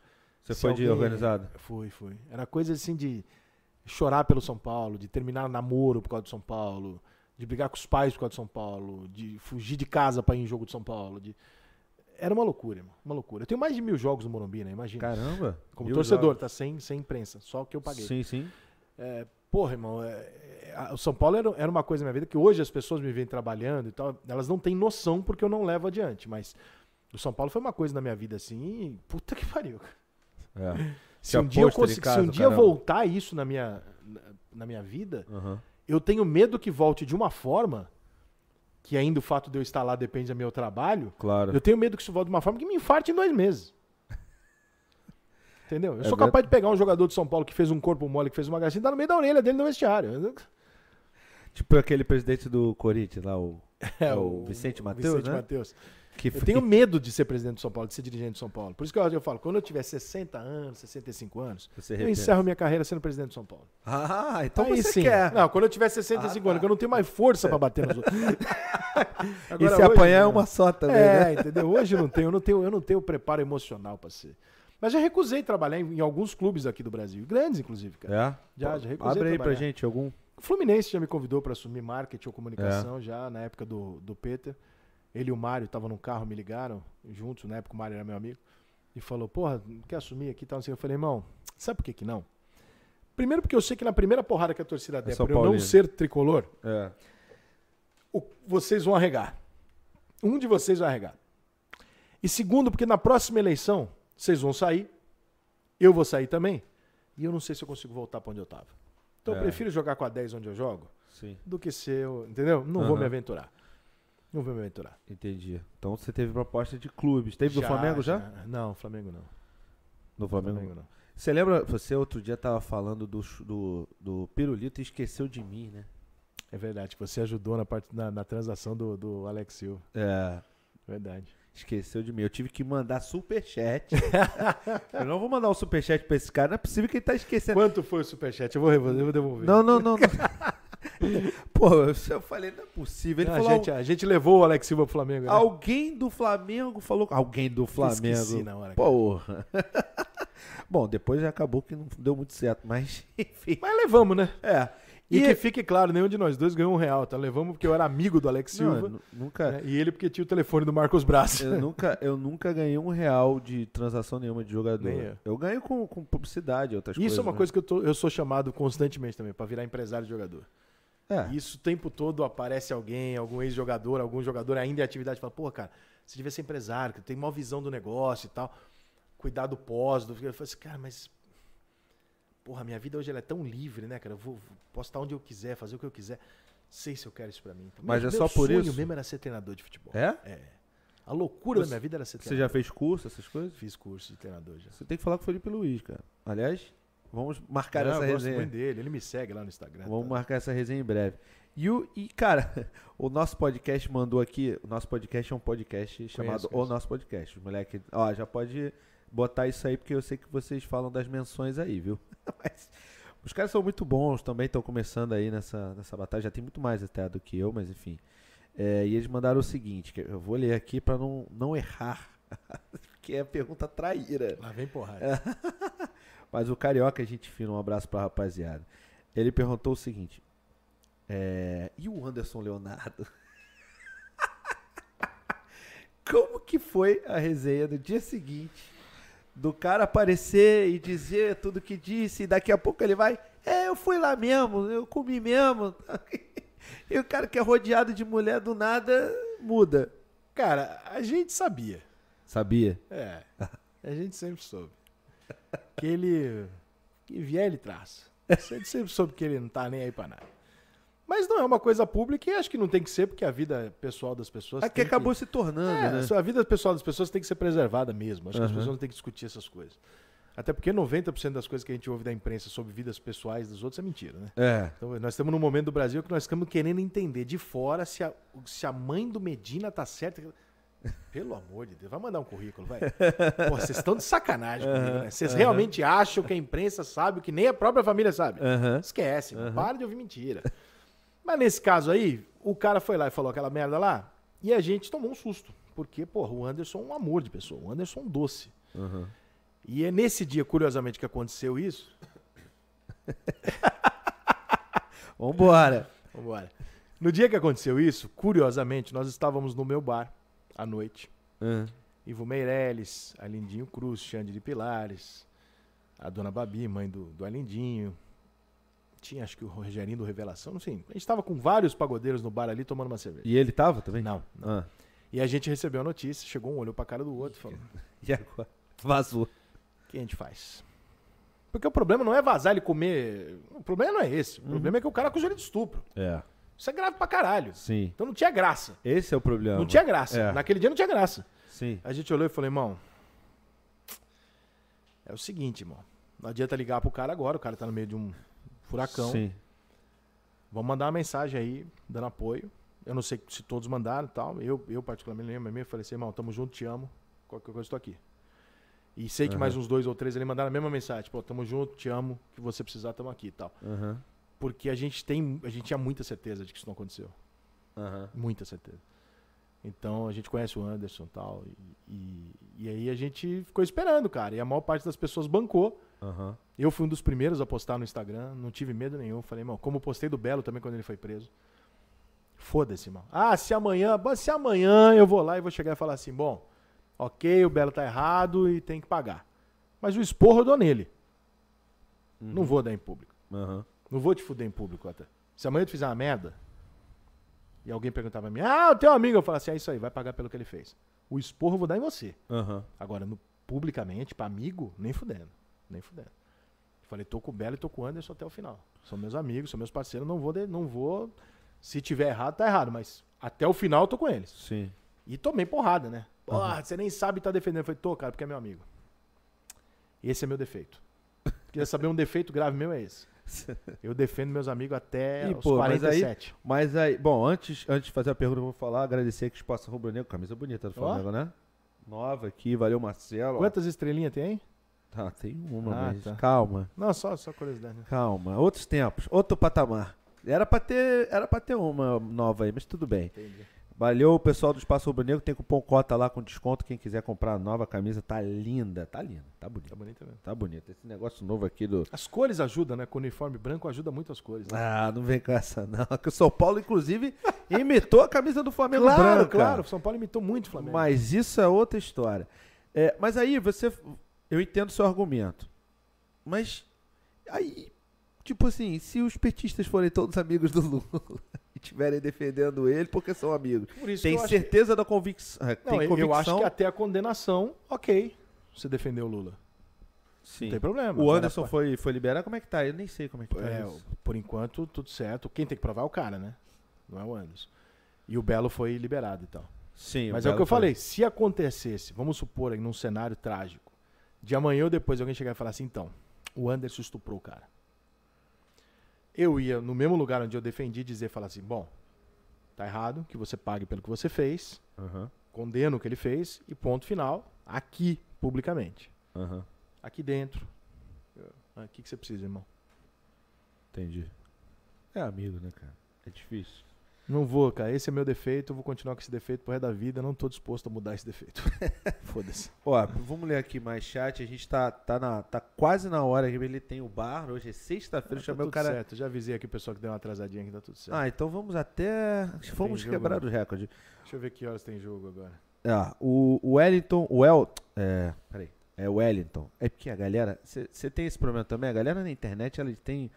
Os pais da galera na internet, né? Tem uma. Uma imaginação pra criar nomes que é impressionante, né? Mas o Wellington não é, não é criado, não. Só é escrito de forma diferente.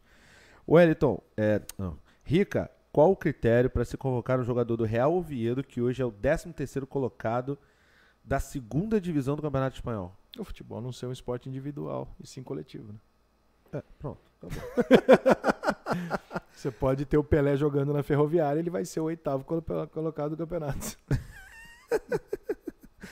Pois é, o- e vamos, vamos mandar perguntas, lembrando que a gente vai responder as. Não temos o Pode esses superchat. podcasts ainda. loucos, tu não pode fumar, tu não pode mijar, entendeu? Pode mijar, essa, pode porra. ir, pode ir, pode ir. Porra. Inclusive eu tô quase indo, vai lá, vai Você lá. vai, você vai ficar falando sozinho aqui? Vou. Depois você fala sozinho também. Eu vou lançar uma pergunta você fala. Vai lá, pode ir. É? Pode ir. Mijar mesmo. Vai lá, Eu, hein? pô. Podcast Três você horas pode. aqui sem... Fumar é que fica difícil porque todo mundo é alérgico. Mas. Ó, galera, é. Sai, sai, sai. Acontece, acontece, acontece. Pena que não tem uma câmera só pra fechar em mim, mas tudo bem. mas vai ter, vai ter. Em breve teremos. Pessoal que quiser, como eu falei, mandar pergunta, mandem perguntas aí no Pix. Compartilhem essa live. A gente bateu os recordes aqui. É o quinto episódio do nosso podcast até agora, então a gente está muito feliz. Quais são os números aí? O recorde aqui até agora? O- 185, né? Será que a gente consegue botar 200 pessoas ao vivo? O Rica vai voltar, ele só foi mijar, viu? Não precisa sair da live, não. Vai continuar. E os likes aí, como é que a gente está de like até agora? 155. Vamos subir aí para 200 e 200, quem sabe, né? É, e também, vocês que estão vendo, não deixem de se inscrever no canal, de ativar as notificações, deixar um like. Lembrando que a gente também tem um canal de corte chamado é, do Barba, youtube.com/barra Cortes do Barba. Lá vocês vão ver, claro, isso aqui vai, já tem quase duas horas de entrevista, ainda vai mais. Já tem corte, já tem, já lançamos cortes lá, então quem quiser acompanhar, vocês podem voltar um pouco a entrevista para acompanhar, mas caso não queiram, vocês podem chegar lá e ver os cortes não só desse, mas dos outros podcasts. E bom, a- deixa eu ler aqui o que vocês estão mandando. Tá, o William mandou mensagem aqui, eu já vou ler que ele foi lá tirar água do joelho. É, o pessoal tá falando aqui, Lucas Souto. Eu perguntei, site de aposta. O que, Marcelo Dantas falou sobre o site de aposta, mas acho que não. Acho que é legalizada. Existe uma, existe uma brecha na, na lei pra. Tira o boné, tira o boné pra dar uma subida aqui, né? o pessoal falou que achava que você não usava que você usava boné porque você era careca. O maluco Não, tem cabelo não. pra burro. mano. Cabelo pra burro, é ruim pra caralho. Careca sou eu. Precisa ativar o superchat. Henrique, preciso de vocês para ativar o superchat. Sabe como? Compartilhando a live, né? Assistindo depois que a live terminar, pelo menos uns 5 minutinhos, ou botar no ouvido aí pra Cara, ver. vai no Instagram do Cota e manda nudes masculinos pra ele. Não, cara. Ele adora receber não, rola. cara. Não, cara. Não, não façam isso. Manda rola. Eu vou encaminhar tudo pra ele sem ver. Vou te encaminhar tudo. Ele adora, gente. Rica, eu vou deixar aqui a pergunta que agora quem vai tirar água do joelho sou eu. Ah, que, putaria é essa aqui? Ué, mas é assim, cara. Podcast Porra. é isso, tá vendo? Vanessa Vitorino mandou um beijo pra você. Você Ah, um fazendo beijo. sucesso aqui, Tá cara. Bota vendo? você aqui, um monte de gente aparece falando, caralho, Cota. Ô, Rica, você. Cara, eu esqueci o que eu ia te perguntar, mané.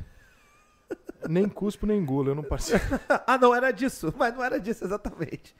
Como é que você virou é, conselheiro amoroso sexual no Instagram? Ah, Conta não, essa enquanto eu vou lá. Isso aí é palhaçada. Não é, não? Conta aí, Não, cara. De é onde você tirou isso, é cara? brincadeira, porque, cara, um dia, essas caixinhas de pergunta, né? Isso é pra porra nenhuma. Aí um dia alguém tava mandando lá pergunta de futebol, cara, aquela porra do dia a dia, né? Vou responder olhando pra vocês pra não ficar falando sozinho, né? Aí eu tava lá respondendo pergunta de futebol, essas merda aí, né? Você acha que foi pênalti, foi pênalti e tal. E aí alguém mandou um negócio muito engraçado, o cara falou que ele tinha comido a cunhada dele, alguma merda assim, né? Eu falei, pô, tu é um traíra de merda, hein, rapaz? Porra, não sei o que. O pessoal deu risada. Aí o outro próximo já mandou falando assim, porra, eu tô com um problema aqui que eu não consigo, meu pau não sobe, não sei o que. Eu respondi, pô, porra, usa tal coisa, o caralho. E isso começou a dar audiência, cara. Começou, aí a mulherada começava a mandar mensagem falando assim, ô Rica, porra, você me acha bonita? Aí eu, não. E todo mundo ria pra caralho. Aí eu ia falar assim, porra, eu não arrumo namorado, qual será o problema? Eu falei, você é gorda. eu comecei a brincar. Só que eu falava, você é gorda e mandava um direct pra ela falando assim, amor, tô brincando. E a pessoa morria de dar risada, porque ela percebia, ela mandava pergunta com essa intenção. Cara, quando eu fui ver essa porra, é o maior sucesso do meu Instagram, essa merda aí. A galera é, ficava se cara. matando de rir com essa porra. Mas não é um conselho amoroso, é uma sacanagem, é uma brincadeira. Eu quero perguntas esdrúxulas pra eu poder zoar o cara, entendeu? Você, você já acabou e reatou namoros nas suas caixinhas do Instagram? Teve uma mulher que, eu- que o cara me deu o telefone, ele falou assim, porra, minha namorada não me liga mais e tal, tô chateado, minha ex, né? Falei, me dá o telefone dessa filha da puta aí que ela tá fazendo você sofrer. aí ele mandou por direct pra mim, o nome dela é fulana, era 11 horas da noite. Peguei o telefone, pá. Ô fulana, boa noite, quem tá falando é Ricardo. Ricardo. Você quer lá? Você, "Não sei você quê." fala Ricardo? Fala. Ninguém sabe quem é Ricardo, pô. Não, mas ela não vai saber quem eu sou mesmo. Aí eu falei, não, não sei o que. Ela falou assim. Aí ela soube, ela falou assim: Peraí, você é o Rica Perrone? Eu falei assim: Sou. Ela falou, pô, meu namorado te acompanha pra caralho. Eu falei, então. então, É isso. tô te ligando por isso. Ela falou assim: Ah, é porque você é amigo dele? Eu falei assim: Não. Na verdade, ele mandou uma mensagem aqui falando que tá sofrendo e tal. Eu pedi seu telefone porque nós temos que resolver isso aí, né? Aí ela falou assim: Eu falei, pô, uma traidinha. Aí ela, não, assim, eu falei, não, mas ele errou, mas foi de leve. Foi de leve, foi só uma bobagem. Aí ela, não, você tá defendendo ele. Eu falei, não tô, você tá certa, mas pô, volta pro cara, pô. Não, não sei o que, não sei o que, não sei o que. Falei com a mulher uns 10 minutos no telefone, ela falou, não, não quero, realmente não quero mais e tal. Até achei engraçado você ligar, mas eu não quero mais, não sei o que. Eu voltei na caixinha de perguntas e coloquei, falei, meu compadre, fudeu, mostrei o registro da ligação, falei, falei 10 minutos com ela, você, ó, Deu ruim. Famoso deu ruim deu pra você, ruim. irmão. Traiu errado, traiu mal, não é assim. Mas E já, já rolou de você pegar alguma mulher dessas que pergunta se é bonita, se é feia, se você pegaria, se não pegaria? Já? Já, né? Já. Rica, você é uma máquina, cara. Que isso. Você cria umas paradas, às vezes sem querer. É, sem que não. Tudo que eu crio sem querer, eu não planejo porra nenhuma, não. E Tudo que- que... eu planejei na vida deu errado. O que, que você planejou na vida que deu certo? Conta aí, enquanto eu Certo? vou botar aqui. Nada. Quer? Quero, quero. Nada? Deu certo? Nada. Não, mentira, vai. Que eu queria ser um jornalista independente, que eu ia fazer diferente dos outros, ia criar uma fórmula pra fazer do meu jeito. Vai, isso eu posso dizer que deu certo. Agora, do jeito que eu ia fazer, eu nunca planejei. Simplesmente foi fazendo. E foi funcionando. Muita gente, é, muita gente não, vai, mas alguns amigos meus até falaram isso e eu vejo outras pessoas falando também. É, especialmente quando vocês falava exclusivamente sobre futebol, que a tua intenção sempre era agradar todo mundo pra ganhar view, as torcidas, eu digo. Não era assim, né? Não, não. Na verdade, a minha intenção sempre foi tratar o futebol como entretenimento, que hoje é o que muita gente faz, né? Sim, sim. e, e dar ao cara a sensação de prazer por estar assistindo futebol. Porque a minha, minha, minha condição como torcedor, eu ligava a televisão depois do jogo e eu ficava irritado. Porque termina o jogo, tu vai lá, pô, tu ganhou o jogo 3 a 0 Tá feliz, cara. Tu acha que teu time é o melhor do mundo. Sim, É isso que você tá sentindo. sim, sim. Aí aparece o Juca Kfouri.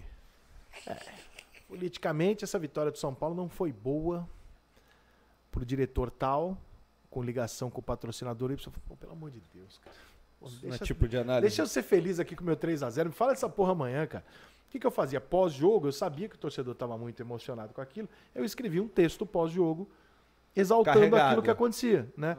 E, cara, Normal também, em ué. cima disso começou muita gente a mandar falando: caraca, eu não, eu- eu não fazia tempo que eu não lia alguém exaltar a minha vitória, escrever uma crônica bonita ou mexer com, com sentimento e tal. E aí fui fazendo isso. Só que o cara não consegue entender que quando o Flamengo ganhar, eu vou escrever sobre o Flamengo. Quando o Fluminense ganhar, eu vou fazer a mesma coisa do Fluminense. Sim. Entendeu? Na cabeça Sim. do cara, não, se você falou que o Flamengo foi pica, quando o Fluminense ganhar, você não pode falar. Tem que ir até o final, né? Eu não tô, eu não tô bancando um ou outro. Aham. São duas coisas distintas. O Flamengo tem o mérito dele, o Fluminense tem o mérito dele. Né? Sim. Só que na cabeça do cara torcedor, ele só consegue enxergar um e ele acha inadmissível que uma pessoa consiga enxergar grandeza nos outros. Aham. Mas eu consigo pelo meu trabalho, não porque se eu, quando eu era torcedor eu não conseguia. Pô, eu queria matar o Corinthians quando eu era São Paulino doente. Quando você sente prazer em ver o futebol por ver Entendeu? o futebol, é, né? exatamente. Só que na minha condição ali que eu tava, pô, tenho contato com torcedor de tudo que até time, jogador de tudo que até time. Pô, o Palmeiras jogou agora é, Mundial de Clubes e tal. Eu sou São Paulino, eu torci pro Palmeiras de chutar pé da cama, o caralho. É? Pô, Nesse eu tenho nível? amigos no Palmeiras, cara. É. Entendeu? E outra, eu quero que o futebol brasileiro ganhe. Pra mim é bom, pra nós é bom, cara. O futebol brasileiro perdendo não é bom pra ninguém, irmão. É bom pra zoar, mas assim, é, É Zoar o Vasco cair pra Série B? financeiramente não é bom. Duas vezes? Pô, Quatro? quatro? Não é legal nem pro Flamengo, irmão. É ruim. É ruim. É perde, ruim. perde dois jogos no Rio. Ruim, irmão. Só minimamente aí, né? Minimamente você perde dois jogos no Rio. Vai jogar duas com o Cuiabá esse ano, tá feliz? É. Com esse calendário louco que a gente tem, né? É isso.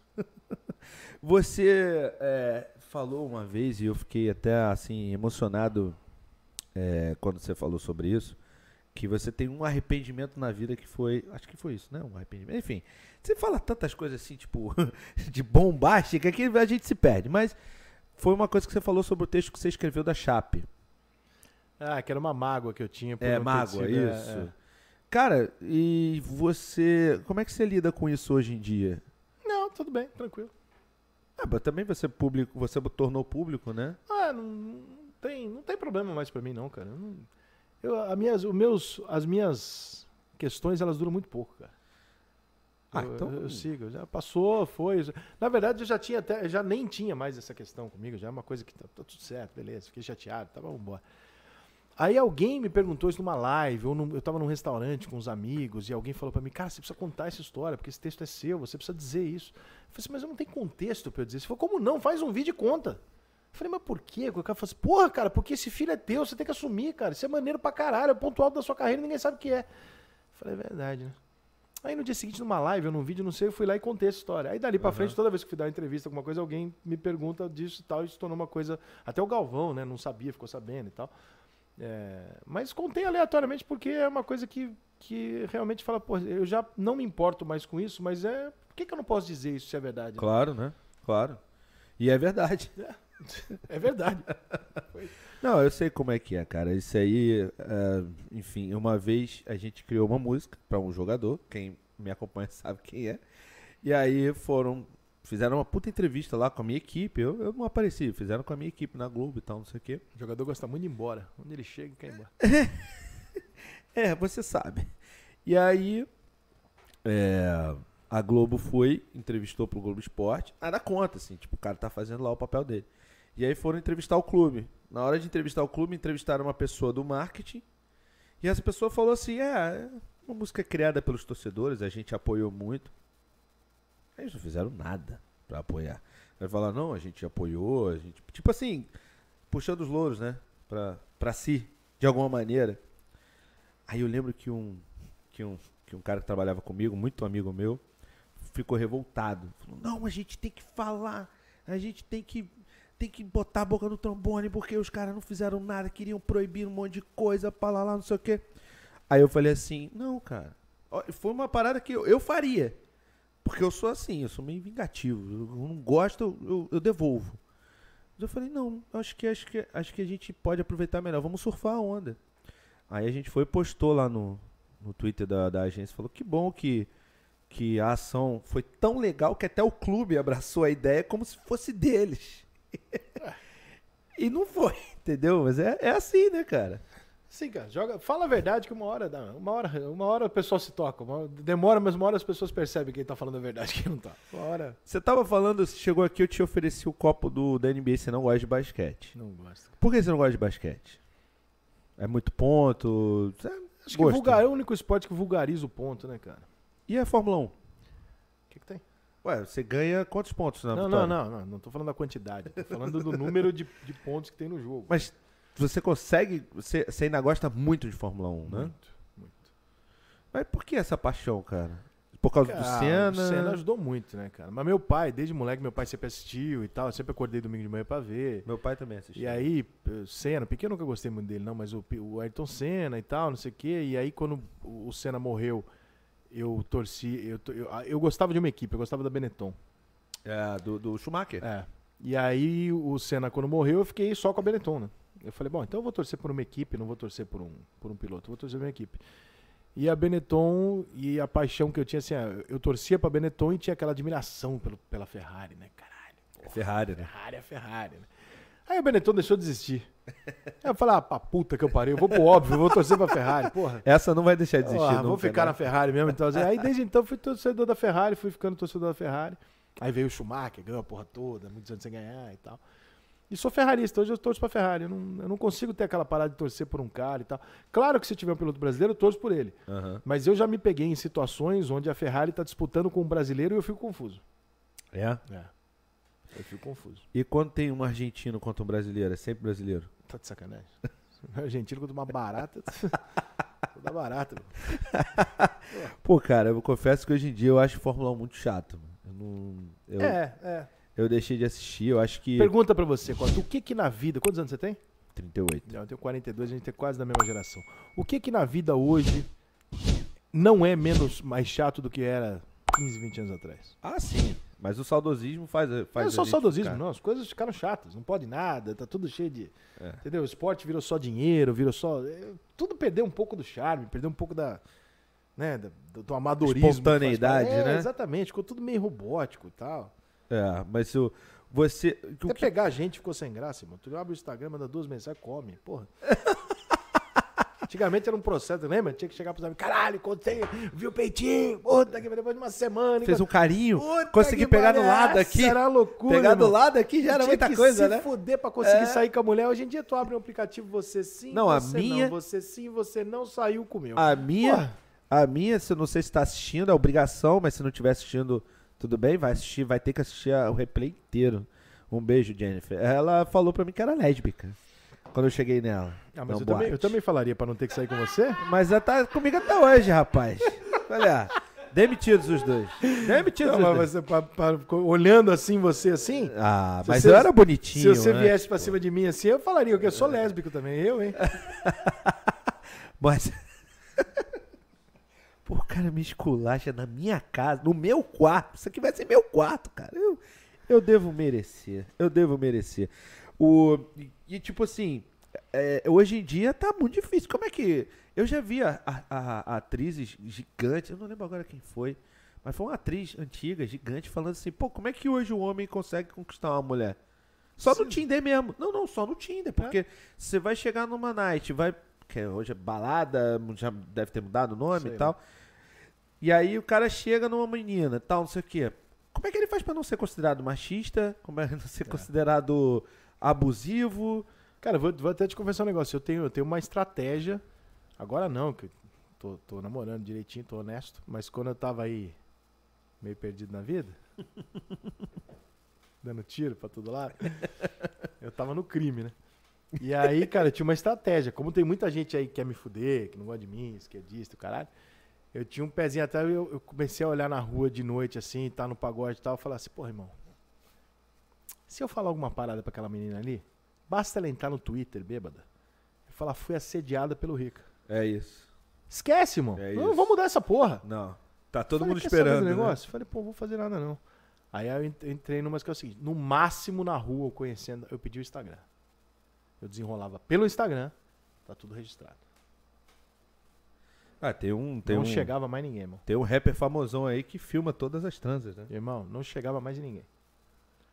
Porque não dá, brother. Se quando você é uma pessoa que tem gente que te odeia, cara, já tá explícito que as pessoas não têm limite pra fazer maldade com você. Tá esperando um deslize, Não tem- nem não que você não limite. faça. É, né? não tem limite. Eles vão criar uma maldade a seu respeito. Aham. Então, assim, cara, você fica olhando e fala, cara, eu não vou tentar ao máximo evitar. Né? Se alguém fizer, fez. Mas ao máximo eu vou tentar evitar que alguém faça uma maldade desnecessária e tal. Então, se registra, né, cara? Virou uma coisa. Até porque hoje em dia as pessoas consideram a conversa que você teve com alguém a- o, o tempo de conversa online. Por exemplo, eu conheço várias amigas e tal.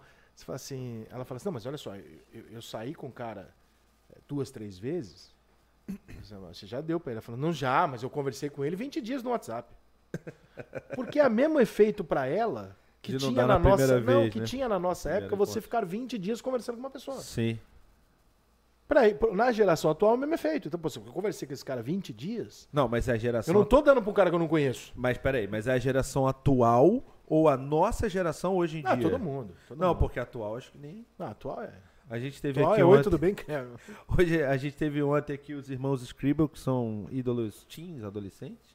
E, e assim, o que a gente conversa e tal, não precisa ficar 20 dias. Não, não, não, não. Não, não. Hoje em dia é uma coisa. Tá muito rápido. Esse, esse período que eu fiquei solteiro aí, eu fiquei assustado. É, É, muito assustador. ataque, Rica. Não, é muito fácil. É muito assustador. É. É.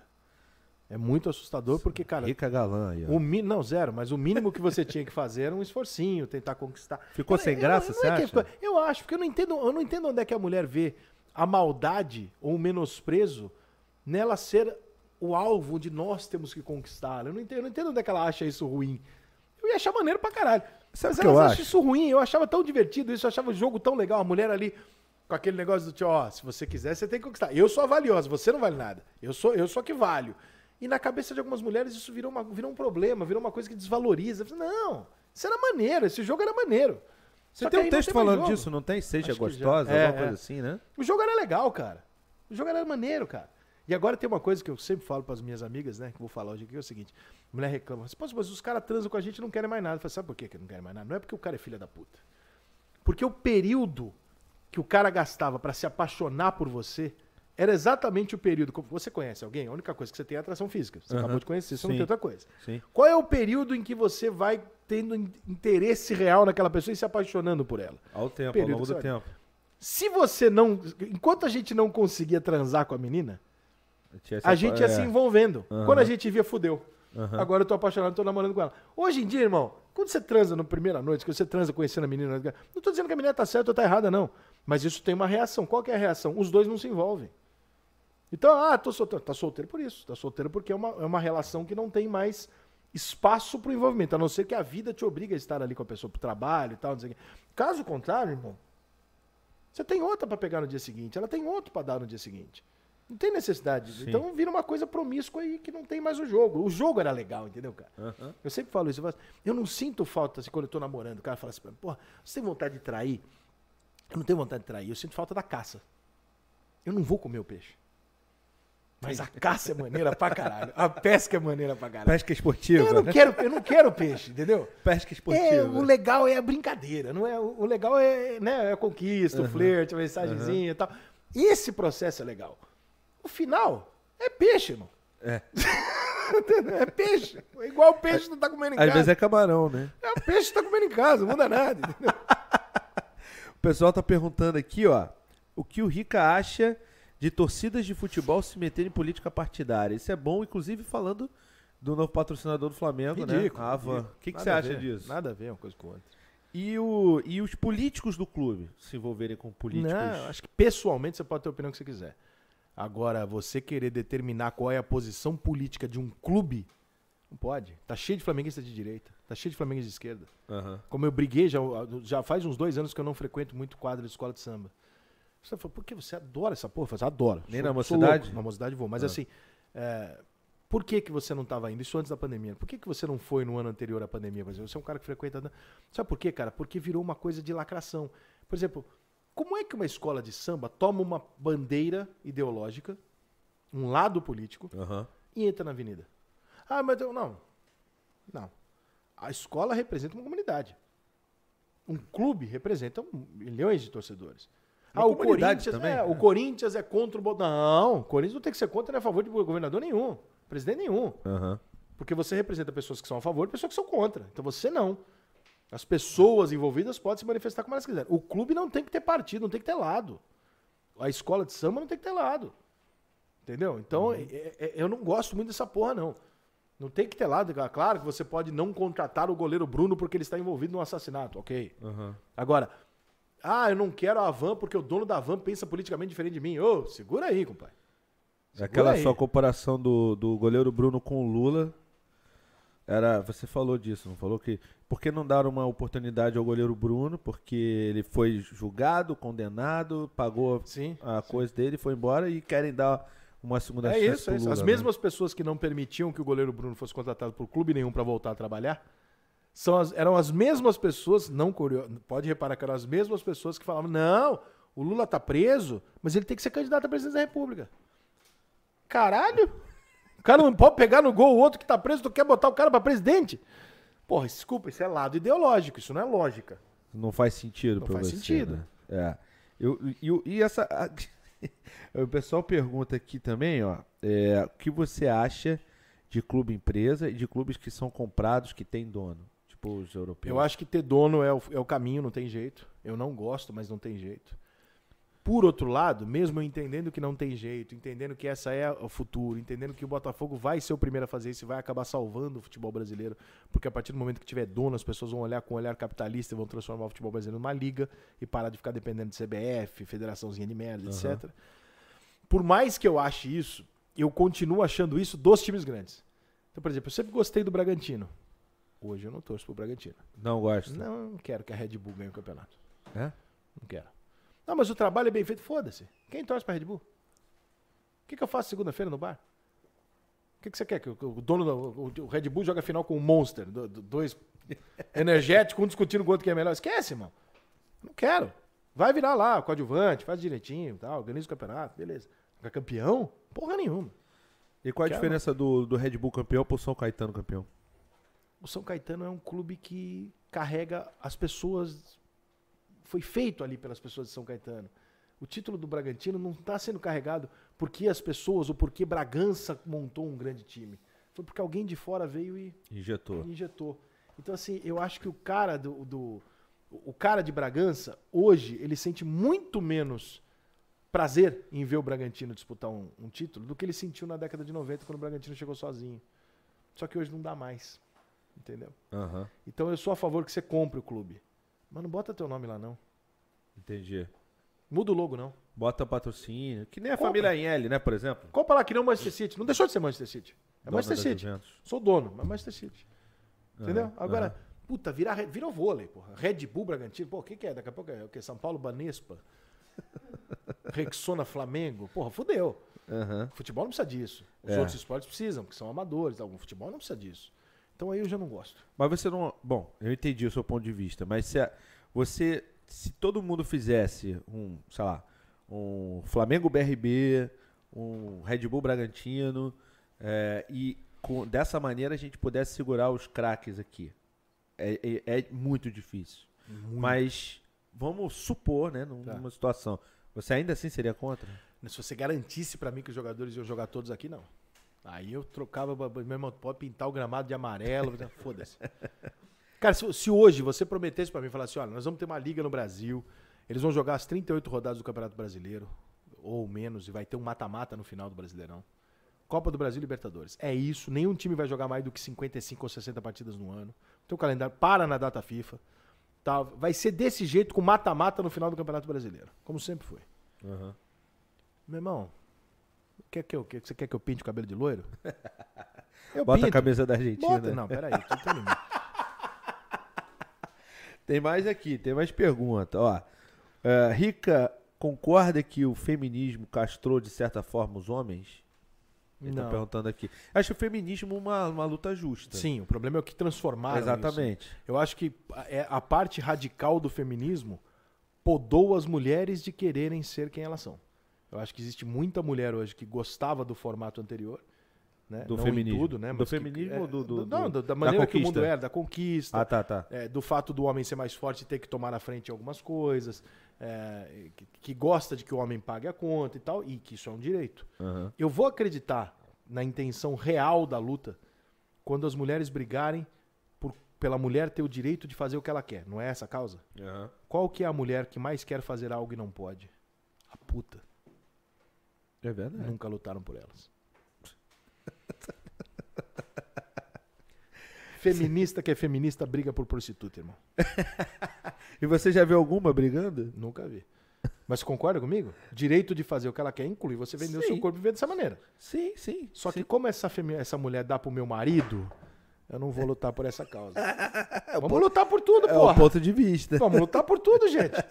Caralho. Que a igualdade é a superioridade. É isso, entendeu? Vamos lutar por todas. É. Porque a mulher que quer ser dona de casa, ter dois filhos, não trabalhar, ser sustentada Aham. pelo marido, também é o direito dela. É.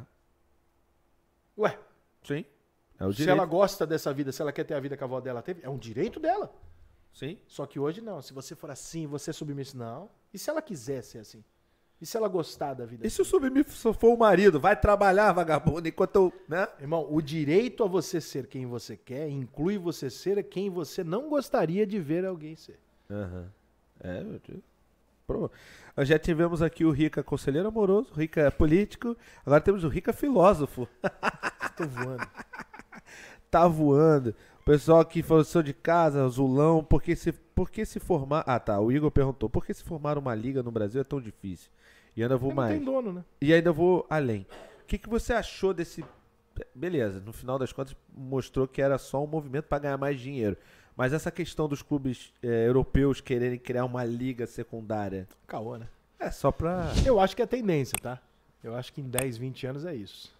É. É, eu Mesmo acho que é eu todas que essas é- punições de FIFA Não, e porque, o caramba. cara, eles vão perder força, irmão. Toda vez que o capitalismo assume uma condição, eles perdem força. Quem é que NBA, fez né? isso aí? O Real Madrid tem dono?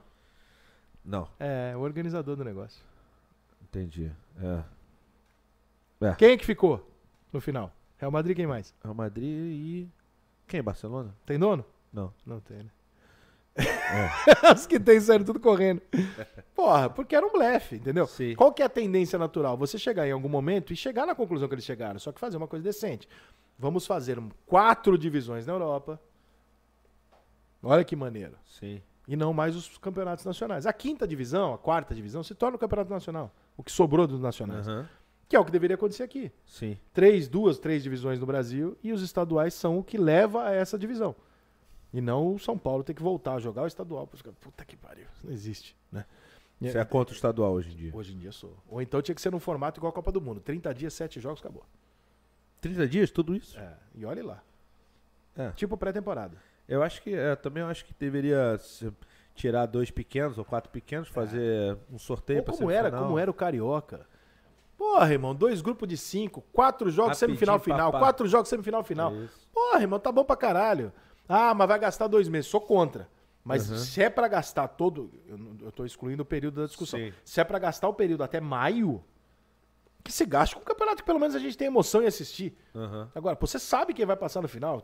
E os que não passaram, não passaram porque botaram time reserva, juniores, Claro, o claro. caralho, entendeu? Claro. É, o que o pessoal falou aqui é porque o Boca tá ferrado, mano. É, Deve ser e porque o Boca tá ferrado, né? Não sei. Enfim. É, o Henrique tá falando pra caramba. Ô, Henrique, podia mandar um pix aí pra gente, né? Pra dar uma força, mas tudo bem. É, Rica, na sua opinião, por que o Santos é tão boicotado pela mídia? A vitória é, sobre o Boca teve menos repercussão que outros jogos. Não é um boicote, o Santos não dá audiência. Então, sua opinião em relação ao Santos é a mesma da, do futebol feminino. É, mais ou menos, é isso. O Santos não tem espaço na mídia porque ele não dá retorno. A mídia é como uma padaria. Você não faz brua de milho se as pessoas querem pão francês. É, uma vez o. Eu sempre conto essa história. Uma vez o. no- o- um- eu tive uma reunião na época do Flamengo com o pessoal do Lance. O pessoal do Lance falou assim: sabe qual é a capa que mais vende de jornal? Sabe qual é? Flamengo. Claro. Vitória do Flamengo. Sabe qual é a segunda que mais vende? Derrota. Derrota. Se for a cachapante, então às vezes vende mais É, que a vitória. Não, cara, não tem comparação. Infelizmente o Santos tem uma torcida. É, é que, é que o Santos tem uma coisa muito difícil, cara. O Santos, pra mim, é o maior time. Maior time brasileiro da De história. todos os tempos. É, ele é um time que não tá numa capital. ele, É. ele lança jogador, tem o uniforme todo branco, enfim. O Santos tem. Mas o Santos não tem uma torcida gigante, engajada pra caralho. Tanto que o Santos não colota a vila, né? É, por quê? Porque é uma característica do Santos, é assim que é, entendeu? Não, não vamos entrar no mérito, é assim que é. Quando você fala de, de- de- Quando você vai escolher a sua pauta, você fala, bom, tem um programa, esse programa precisa se sustentar, para se sustentar tem que ter gente assistindo, para vender patrocinador ganhar dinheiro. Esse é o interesse do programa. Ninguém tá ali para fazer um programa de, não, vamos falar três minutos de cada time. Isso é delírio de torcedor. Aquilo é um negócio, é um negócio, como qualquer outro. Vou falar do Palmeiras, vou falar do Cruzeiro, vou falar do... Ah, o Santos. O Santos eu vou falar junto com o Botafogo lá. Por quê? Porque são os dois que geram menos audiência Aham. menos repercussão. E, portanto, eu vou deixar para trás. Claro que o Santos, em alguns momentos, está ganhando o campeonato. Aí ele sobe. Tem o Neymar. Tem o Neymar. Mas se você colocar todos os times na mesma balança, fala assim, tá todo mundo jogando a mesma coisa, tá todo mundo na mesma condição aqui. Todo mundo ali no G8 ali, sem ninguém liderando, meio de brasileirão, todo mundo eliminado da Libertadores. tá- vamos aqui Flamengo, vamos aqui Corinthians, vamos um Palmeiras ali numa crisezinha ali, vamos um São Paulo aqui, vamos um Grêmio um Inter aqui e tal. Ah, Uhum. o Santos vai ficar lá atrás. Não porque o Santos é menos. Não é isso, pelo contrário, tô dizendo que eu acho o Santos maior de todos, mas porque ele não gera barulho, o Santos não gera caos. Na época do Neymar, quem gerava o caos, o barulho era o Neymar, né? Exatamente. O Santos, o Santos em si é um time pacífico. É um time tranquilo, como o Cruzeiro, o São Paulo. São clubes que não tem uma torcida que vai comprar o escândalo, vai comprar. Não é aquela do Flamengo. O Flamengo é um, um barril de pólvora. Basta eu entrar no meu Twitter aqui e falar assim: hum, não acho o Arrascaeta tudo isso. Puta que eu pariu, meu irmão. Faz Sai da assim, rua dois dias. Faz assim, faz isso agora e fala assim, quem não concorda, vem no BarbaCast pra gente discutir. Vamos discutir. Faz, faz. faz. É que pariu, quer me fuder. Não, não, eu quero é... quero monetizar esse canal, porra. Cara, você, é, você ainda tem muitos patrocinadores? Porque eu sei que você, quando a gente começa a falar de política, Tenho menos, cara. Tenho menos do que eu já tive. Mas a, a através das... justificativa da política? Não, não, acho que não. Acho que também, também. Mas assim, a justificativa mesmo é porque eu realmente não tô mais. é, Cara, antigamente a gente ia atrás de patrocinador, né? É. Eu não vou mais, cara. O patrocinador me procura, eu dou o preço, ele paga se ele quiser, se ele não quiser, ele não paga. Porque hoje a monetização é feita através do próprio YouTube, do próprio. Sim. Então eu não preciso do patrocinador, entendeu? Sim, é diferente. Então. E dos cursos que a gente faz, né? Entendeu? Eu não preciso do Você patrocinador. já falou sobre isso? Não, não lancei ainda. Ah, tá. Quando lançar, você volta aqui. Volto. Mas o, você não precisa mais diretamente do dinheiro do patrocinador. Eu passei muitos anos que eu tinha que ficar batendo na porta, pedindo mil reais, dois mil aqui, três mil ali. Até entender que o dinheiro não estava ali. O dinheiro está hoje numa plataforma que já permite que a pessoa te dê o dinheiro. Entendeu? A pessoa Entendi. prefere te dar dois reais por mês, que sejam dois reais Você tem clube de membro? Tem. A pessoa Aham. prefere lá te dar dois reais por mês do que você ter que. O cara prefere falar assim, porra, eu prefiro o Rica ganhando dois, cinco reais meus por mês, dois reais meus por mês, livre, do que preso a um patrocinador não poder falar o que ele quer. Os caras preferem. É verdade, eu tenho alguns também. Eu tenho alguns no Barbaridade também tenho O clube cara de membro. prefere, mano. E você. Hoje você vive do YouTube, então. E, Não, claro, do o seu bar, tem também, minhas né? coisas e tal. Mas sim, né? O bar, e o, o bar e o YouTube e as redes sociais com os patrocínios e tal, eu, eu vivo dessas coisas. Não, é, eu- Além do tráfico de. de- além das, das, das, das voltas, conquistas amorosas, né? Que você proporciona no teu Instagram. Exatamente. Tô, porra, eu sou praticamente aquele cara, traga o seu amor em sete dias. Eu tô quase nessa você- porra. Você recebe muita nude no. Eu já recebi, agora eu tô bonzinho. Não, no Instagram, pô. Já Essas recebi. tuas caixas aí. Não. Não, como ser bonzinho. se- Sem você pedir, às vezes mandam. Não, mas aí quando você fala que tá namorando e tal, o pessoal para. Respeita, né? Respeita Tá vendo? não, Então, mas mulher- perde a esperança. Elas são corporativistas, né? Não, recebe sim, recebe, mas é, é- é bem menos, né, cara? Não sou nenhum galã nem nada. Já vi Instagram de galã global, puta que pariu, irmão. É, Sabe né? aqueles nudes que a gente recebe da cracudinha? Eu não sei. Eu Pô, não irmão, os caras cara recebem da, da menina Ah. da novela das sete. Porra, meu irmão. É difícil. Caralho. Porra. Uma vez um atorzão famosão, bonitão, galã, chegou pra mim e fez assim, ó, deixa eu te mostrar aqui meu direct aqui, ó. Fiquei assim, ó. Essa aqui é... é- Que isso, compadre? Essa aqui é aquela... Que isso, compadre? Que, que é isso, irmão? Tá de sacanagem, hein? Um festival de teta famoso aqui.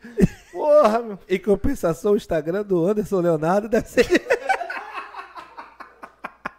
Você já viu o Instagram dele? Ederson, é ele, hein? Ô, mas respeito com, né, com as escolhas de cada Meu um. né? ídolo. Porra. Pô, cara, olha só, a gente, a gente tá quase chegando no final, mandem as perguntas aí. É, o pessoal tá perguntando aqui, a gente, o quê? Mais uma meia horinha, pode ser? Que isso, hein? Tá Palmeiras tá jogando já, hein? Ué, é 15 não se fala mais Não, nisso. não, tá bom. Mas você não tá falando só de política agora, pô? Foda-se, Palmeiras. Como que foda-se? É decisão, pô. Perdeu, tá fora. Tô quase ligando o Premiere aqui pra ficar assistindo o Palmeiras aqui. Tá, o, o cara, o Bruno Damasceno fez uma pergunta aqui, o mundo, ou uma afirmação, o mundo do futebol ainda não conseguiu o dinheiro dos americanos. É, e isso me lembrou uma coisa, né? Todo mundo sempre falou que, o, que os Estados Unidos era a nova meca, seria a nova meca do futebol. Desde que eu nasci, eu essa É, e, e, e o que, que você acha? Por que, que você acha que não, não virou ainda? que eles têm. o- Eu acho assim, cara. Eu já tive lá no Orlando City, já, já Aham. conheci lá, já tive no, no, no Filadélfia. É Filadélfia? São Francisco, não sei o que, sei lá. Eu.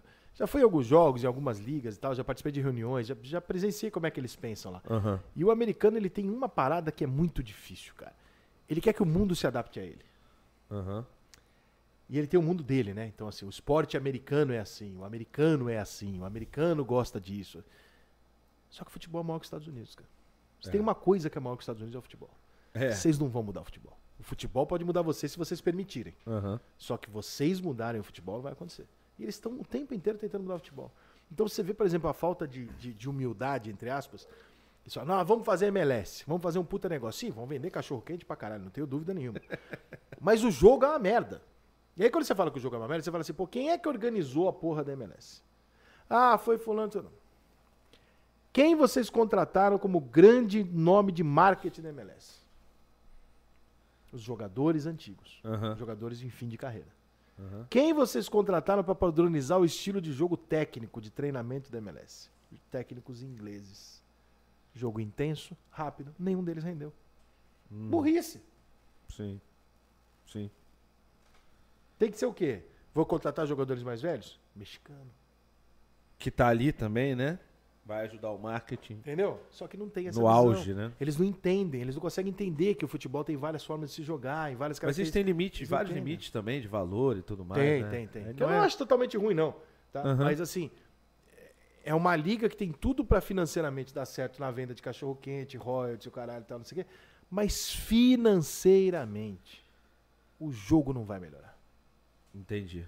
Caraca, aí, tá vendo? MLS, se vocês estiverem assistindo Vocês a gente. podem me contratar, inclusive, Pode porque eu vou aí dar uma assessoria pra vocês. Você tá, você tá disponível, né? Pra morar nos Estados Unidos? Mole. Ô, Rica, muita gente falando de futebol, mas eu quero voltar numa, numa situação que é realmente a única coisa que me deixou em dúvida até hoje.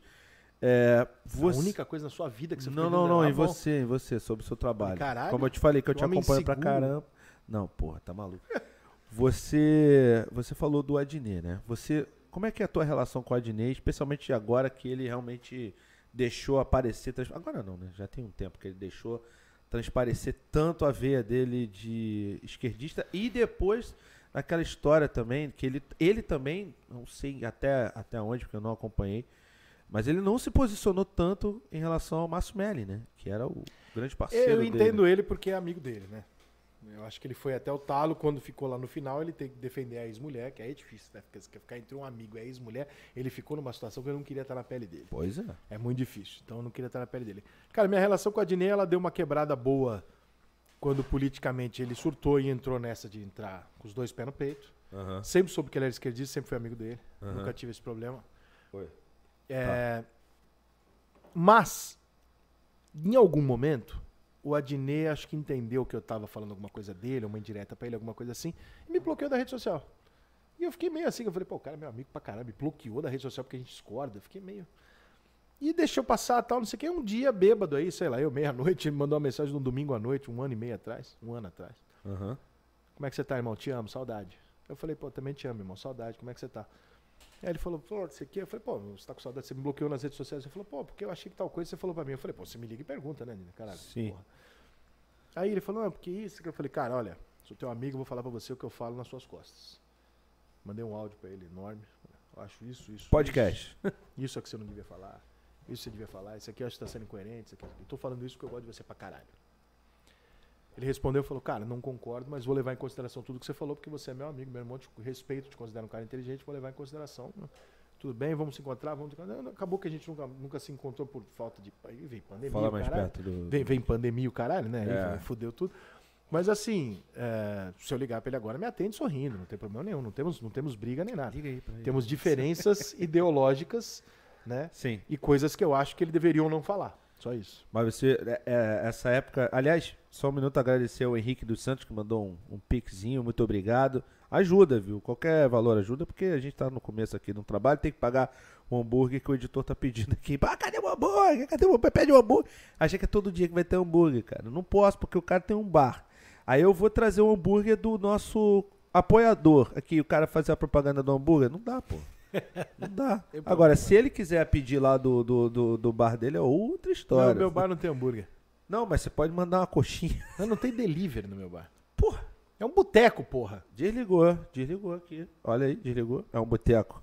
É um boteco. Tu quer delivery no boteco? Mas, é, nessa época aí, o que que houve aí? Encostou no HDMI? Ali, de repente, no HDMI? será? Ah, deve ter sido. Crise na Gávea, Tudo bem. É, tá começando. Por isso que eu preciso de Pix, tá vendo? É isso, Pra gente, contra- Pix no homem. Pra contratar editores melhores. Gente, Sacanagem. resumidamente, mandem Pix pra ele. Mandem Pix, mandem Pix.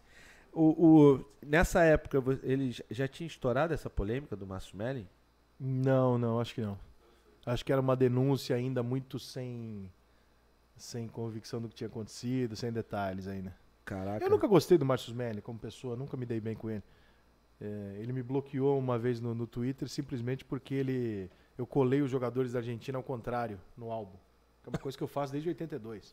No álbum da Copa eu colo os jogadores da Argentina de ponta cabeça. Ficou bravo. Me bloqueou.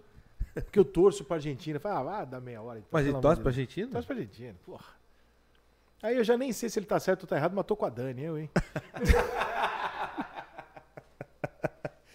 Cara, esse, esse episódio foi muito ruim, né, cara? Porra. Eu imagino, imagino assim, ela, né, na história. Porque, claro, a gente tá pensando aqui num posicionamento do Adnet, porque com qualquer outra, em qualquer outra situação, obviamente, ele se posicionaria. Mas eu também. Pô, um grande amigo do cara e a ex- ex-mulher? Puta que pariu. é. Como é que é? É fácil falar, né, irmão? Como é que é tá ali? É difícil pra pô, caralho. É claro, é claro. Mas é. Mas ainda é pior, né, cara? Porque o cara. é, o cara sacaneia. E muito mais do que sacaneia, né? Assedia. Não sei se houve. Eu não sei como é que terminou a história, por isso que eu não vou nem entrar muito se ficou a favor dele ou se ele perdeu. Se Não, ele mas ganhou, além sei. de todo o absurdo, ainda tem o absurdo de ser a ex-mulher do. Sei lá, Do teu amigo. Um dos melhores, provavelmente, né? Isso é muito. Caraca, isso é muito. Isso é muito. Ele levanta a mão pra se espreguiçar, eu acho que ele tá querendo me chamar, entendeu? Ele quer um abraço só seu. Não, sai pra lá. Sai pra lá. Sai pra cortou o cabelo hoje, né, Vitor? Tá, cortou o cabelo hoje. Foi o Pix. Tá vendo, Henrique, como é bom fazer o Pix? o cara cortou o cabelo. Cris Pacheco, é bom que a, que a mulherada tá aqui. Maria Aparecida, Cris Pacheco, a Paula Portinho tá vendo também. O, Mar o Marcos Foca. Marcos Foca perguntou o seguinte: pergunta a ele sobre os grandes na Série B do Brasileirão. Com os estaduais em que todos não foram bem, você acha que podem se dar muito mal na Série B? Eu acho que o Vasco e o Cruzeiro sobem. Não vou dizer que com grande tranquilidade, mas sobe. O Botafogo. Perrone do algum. Botafogo vai ter que ter, que ter uma. Ter uma melhorada aí, irmão. É, os caras recusaram uma proposta aí, parece, né?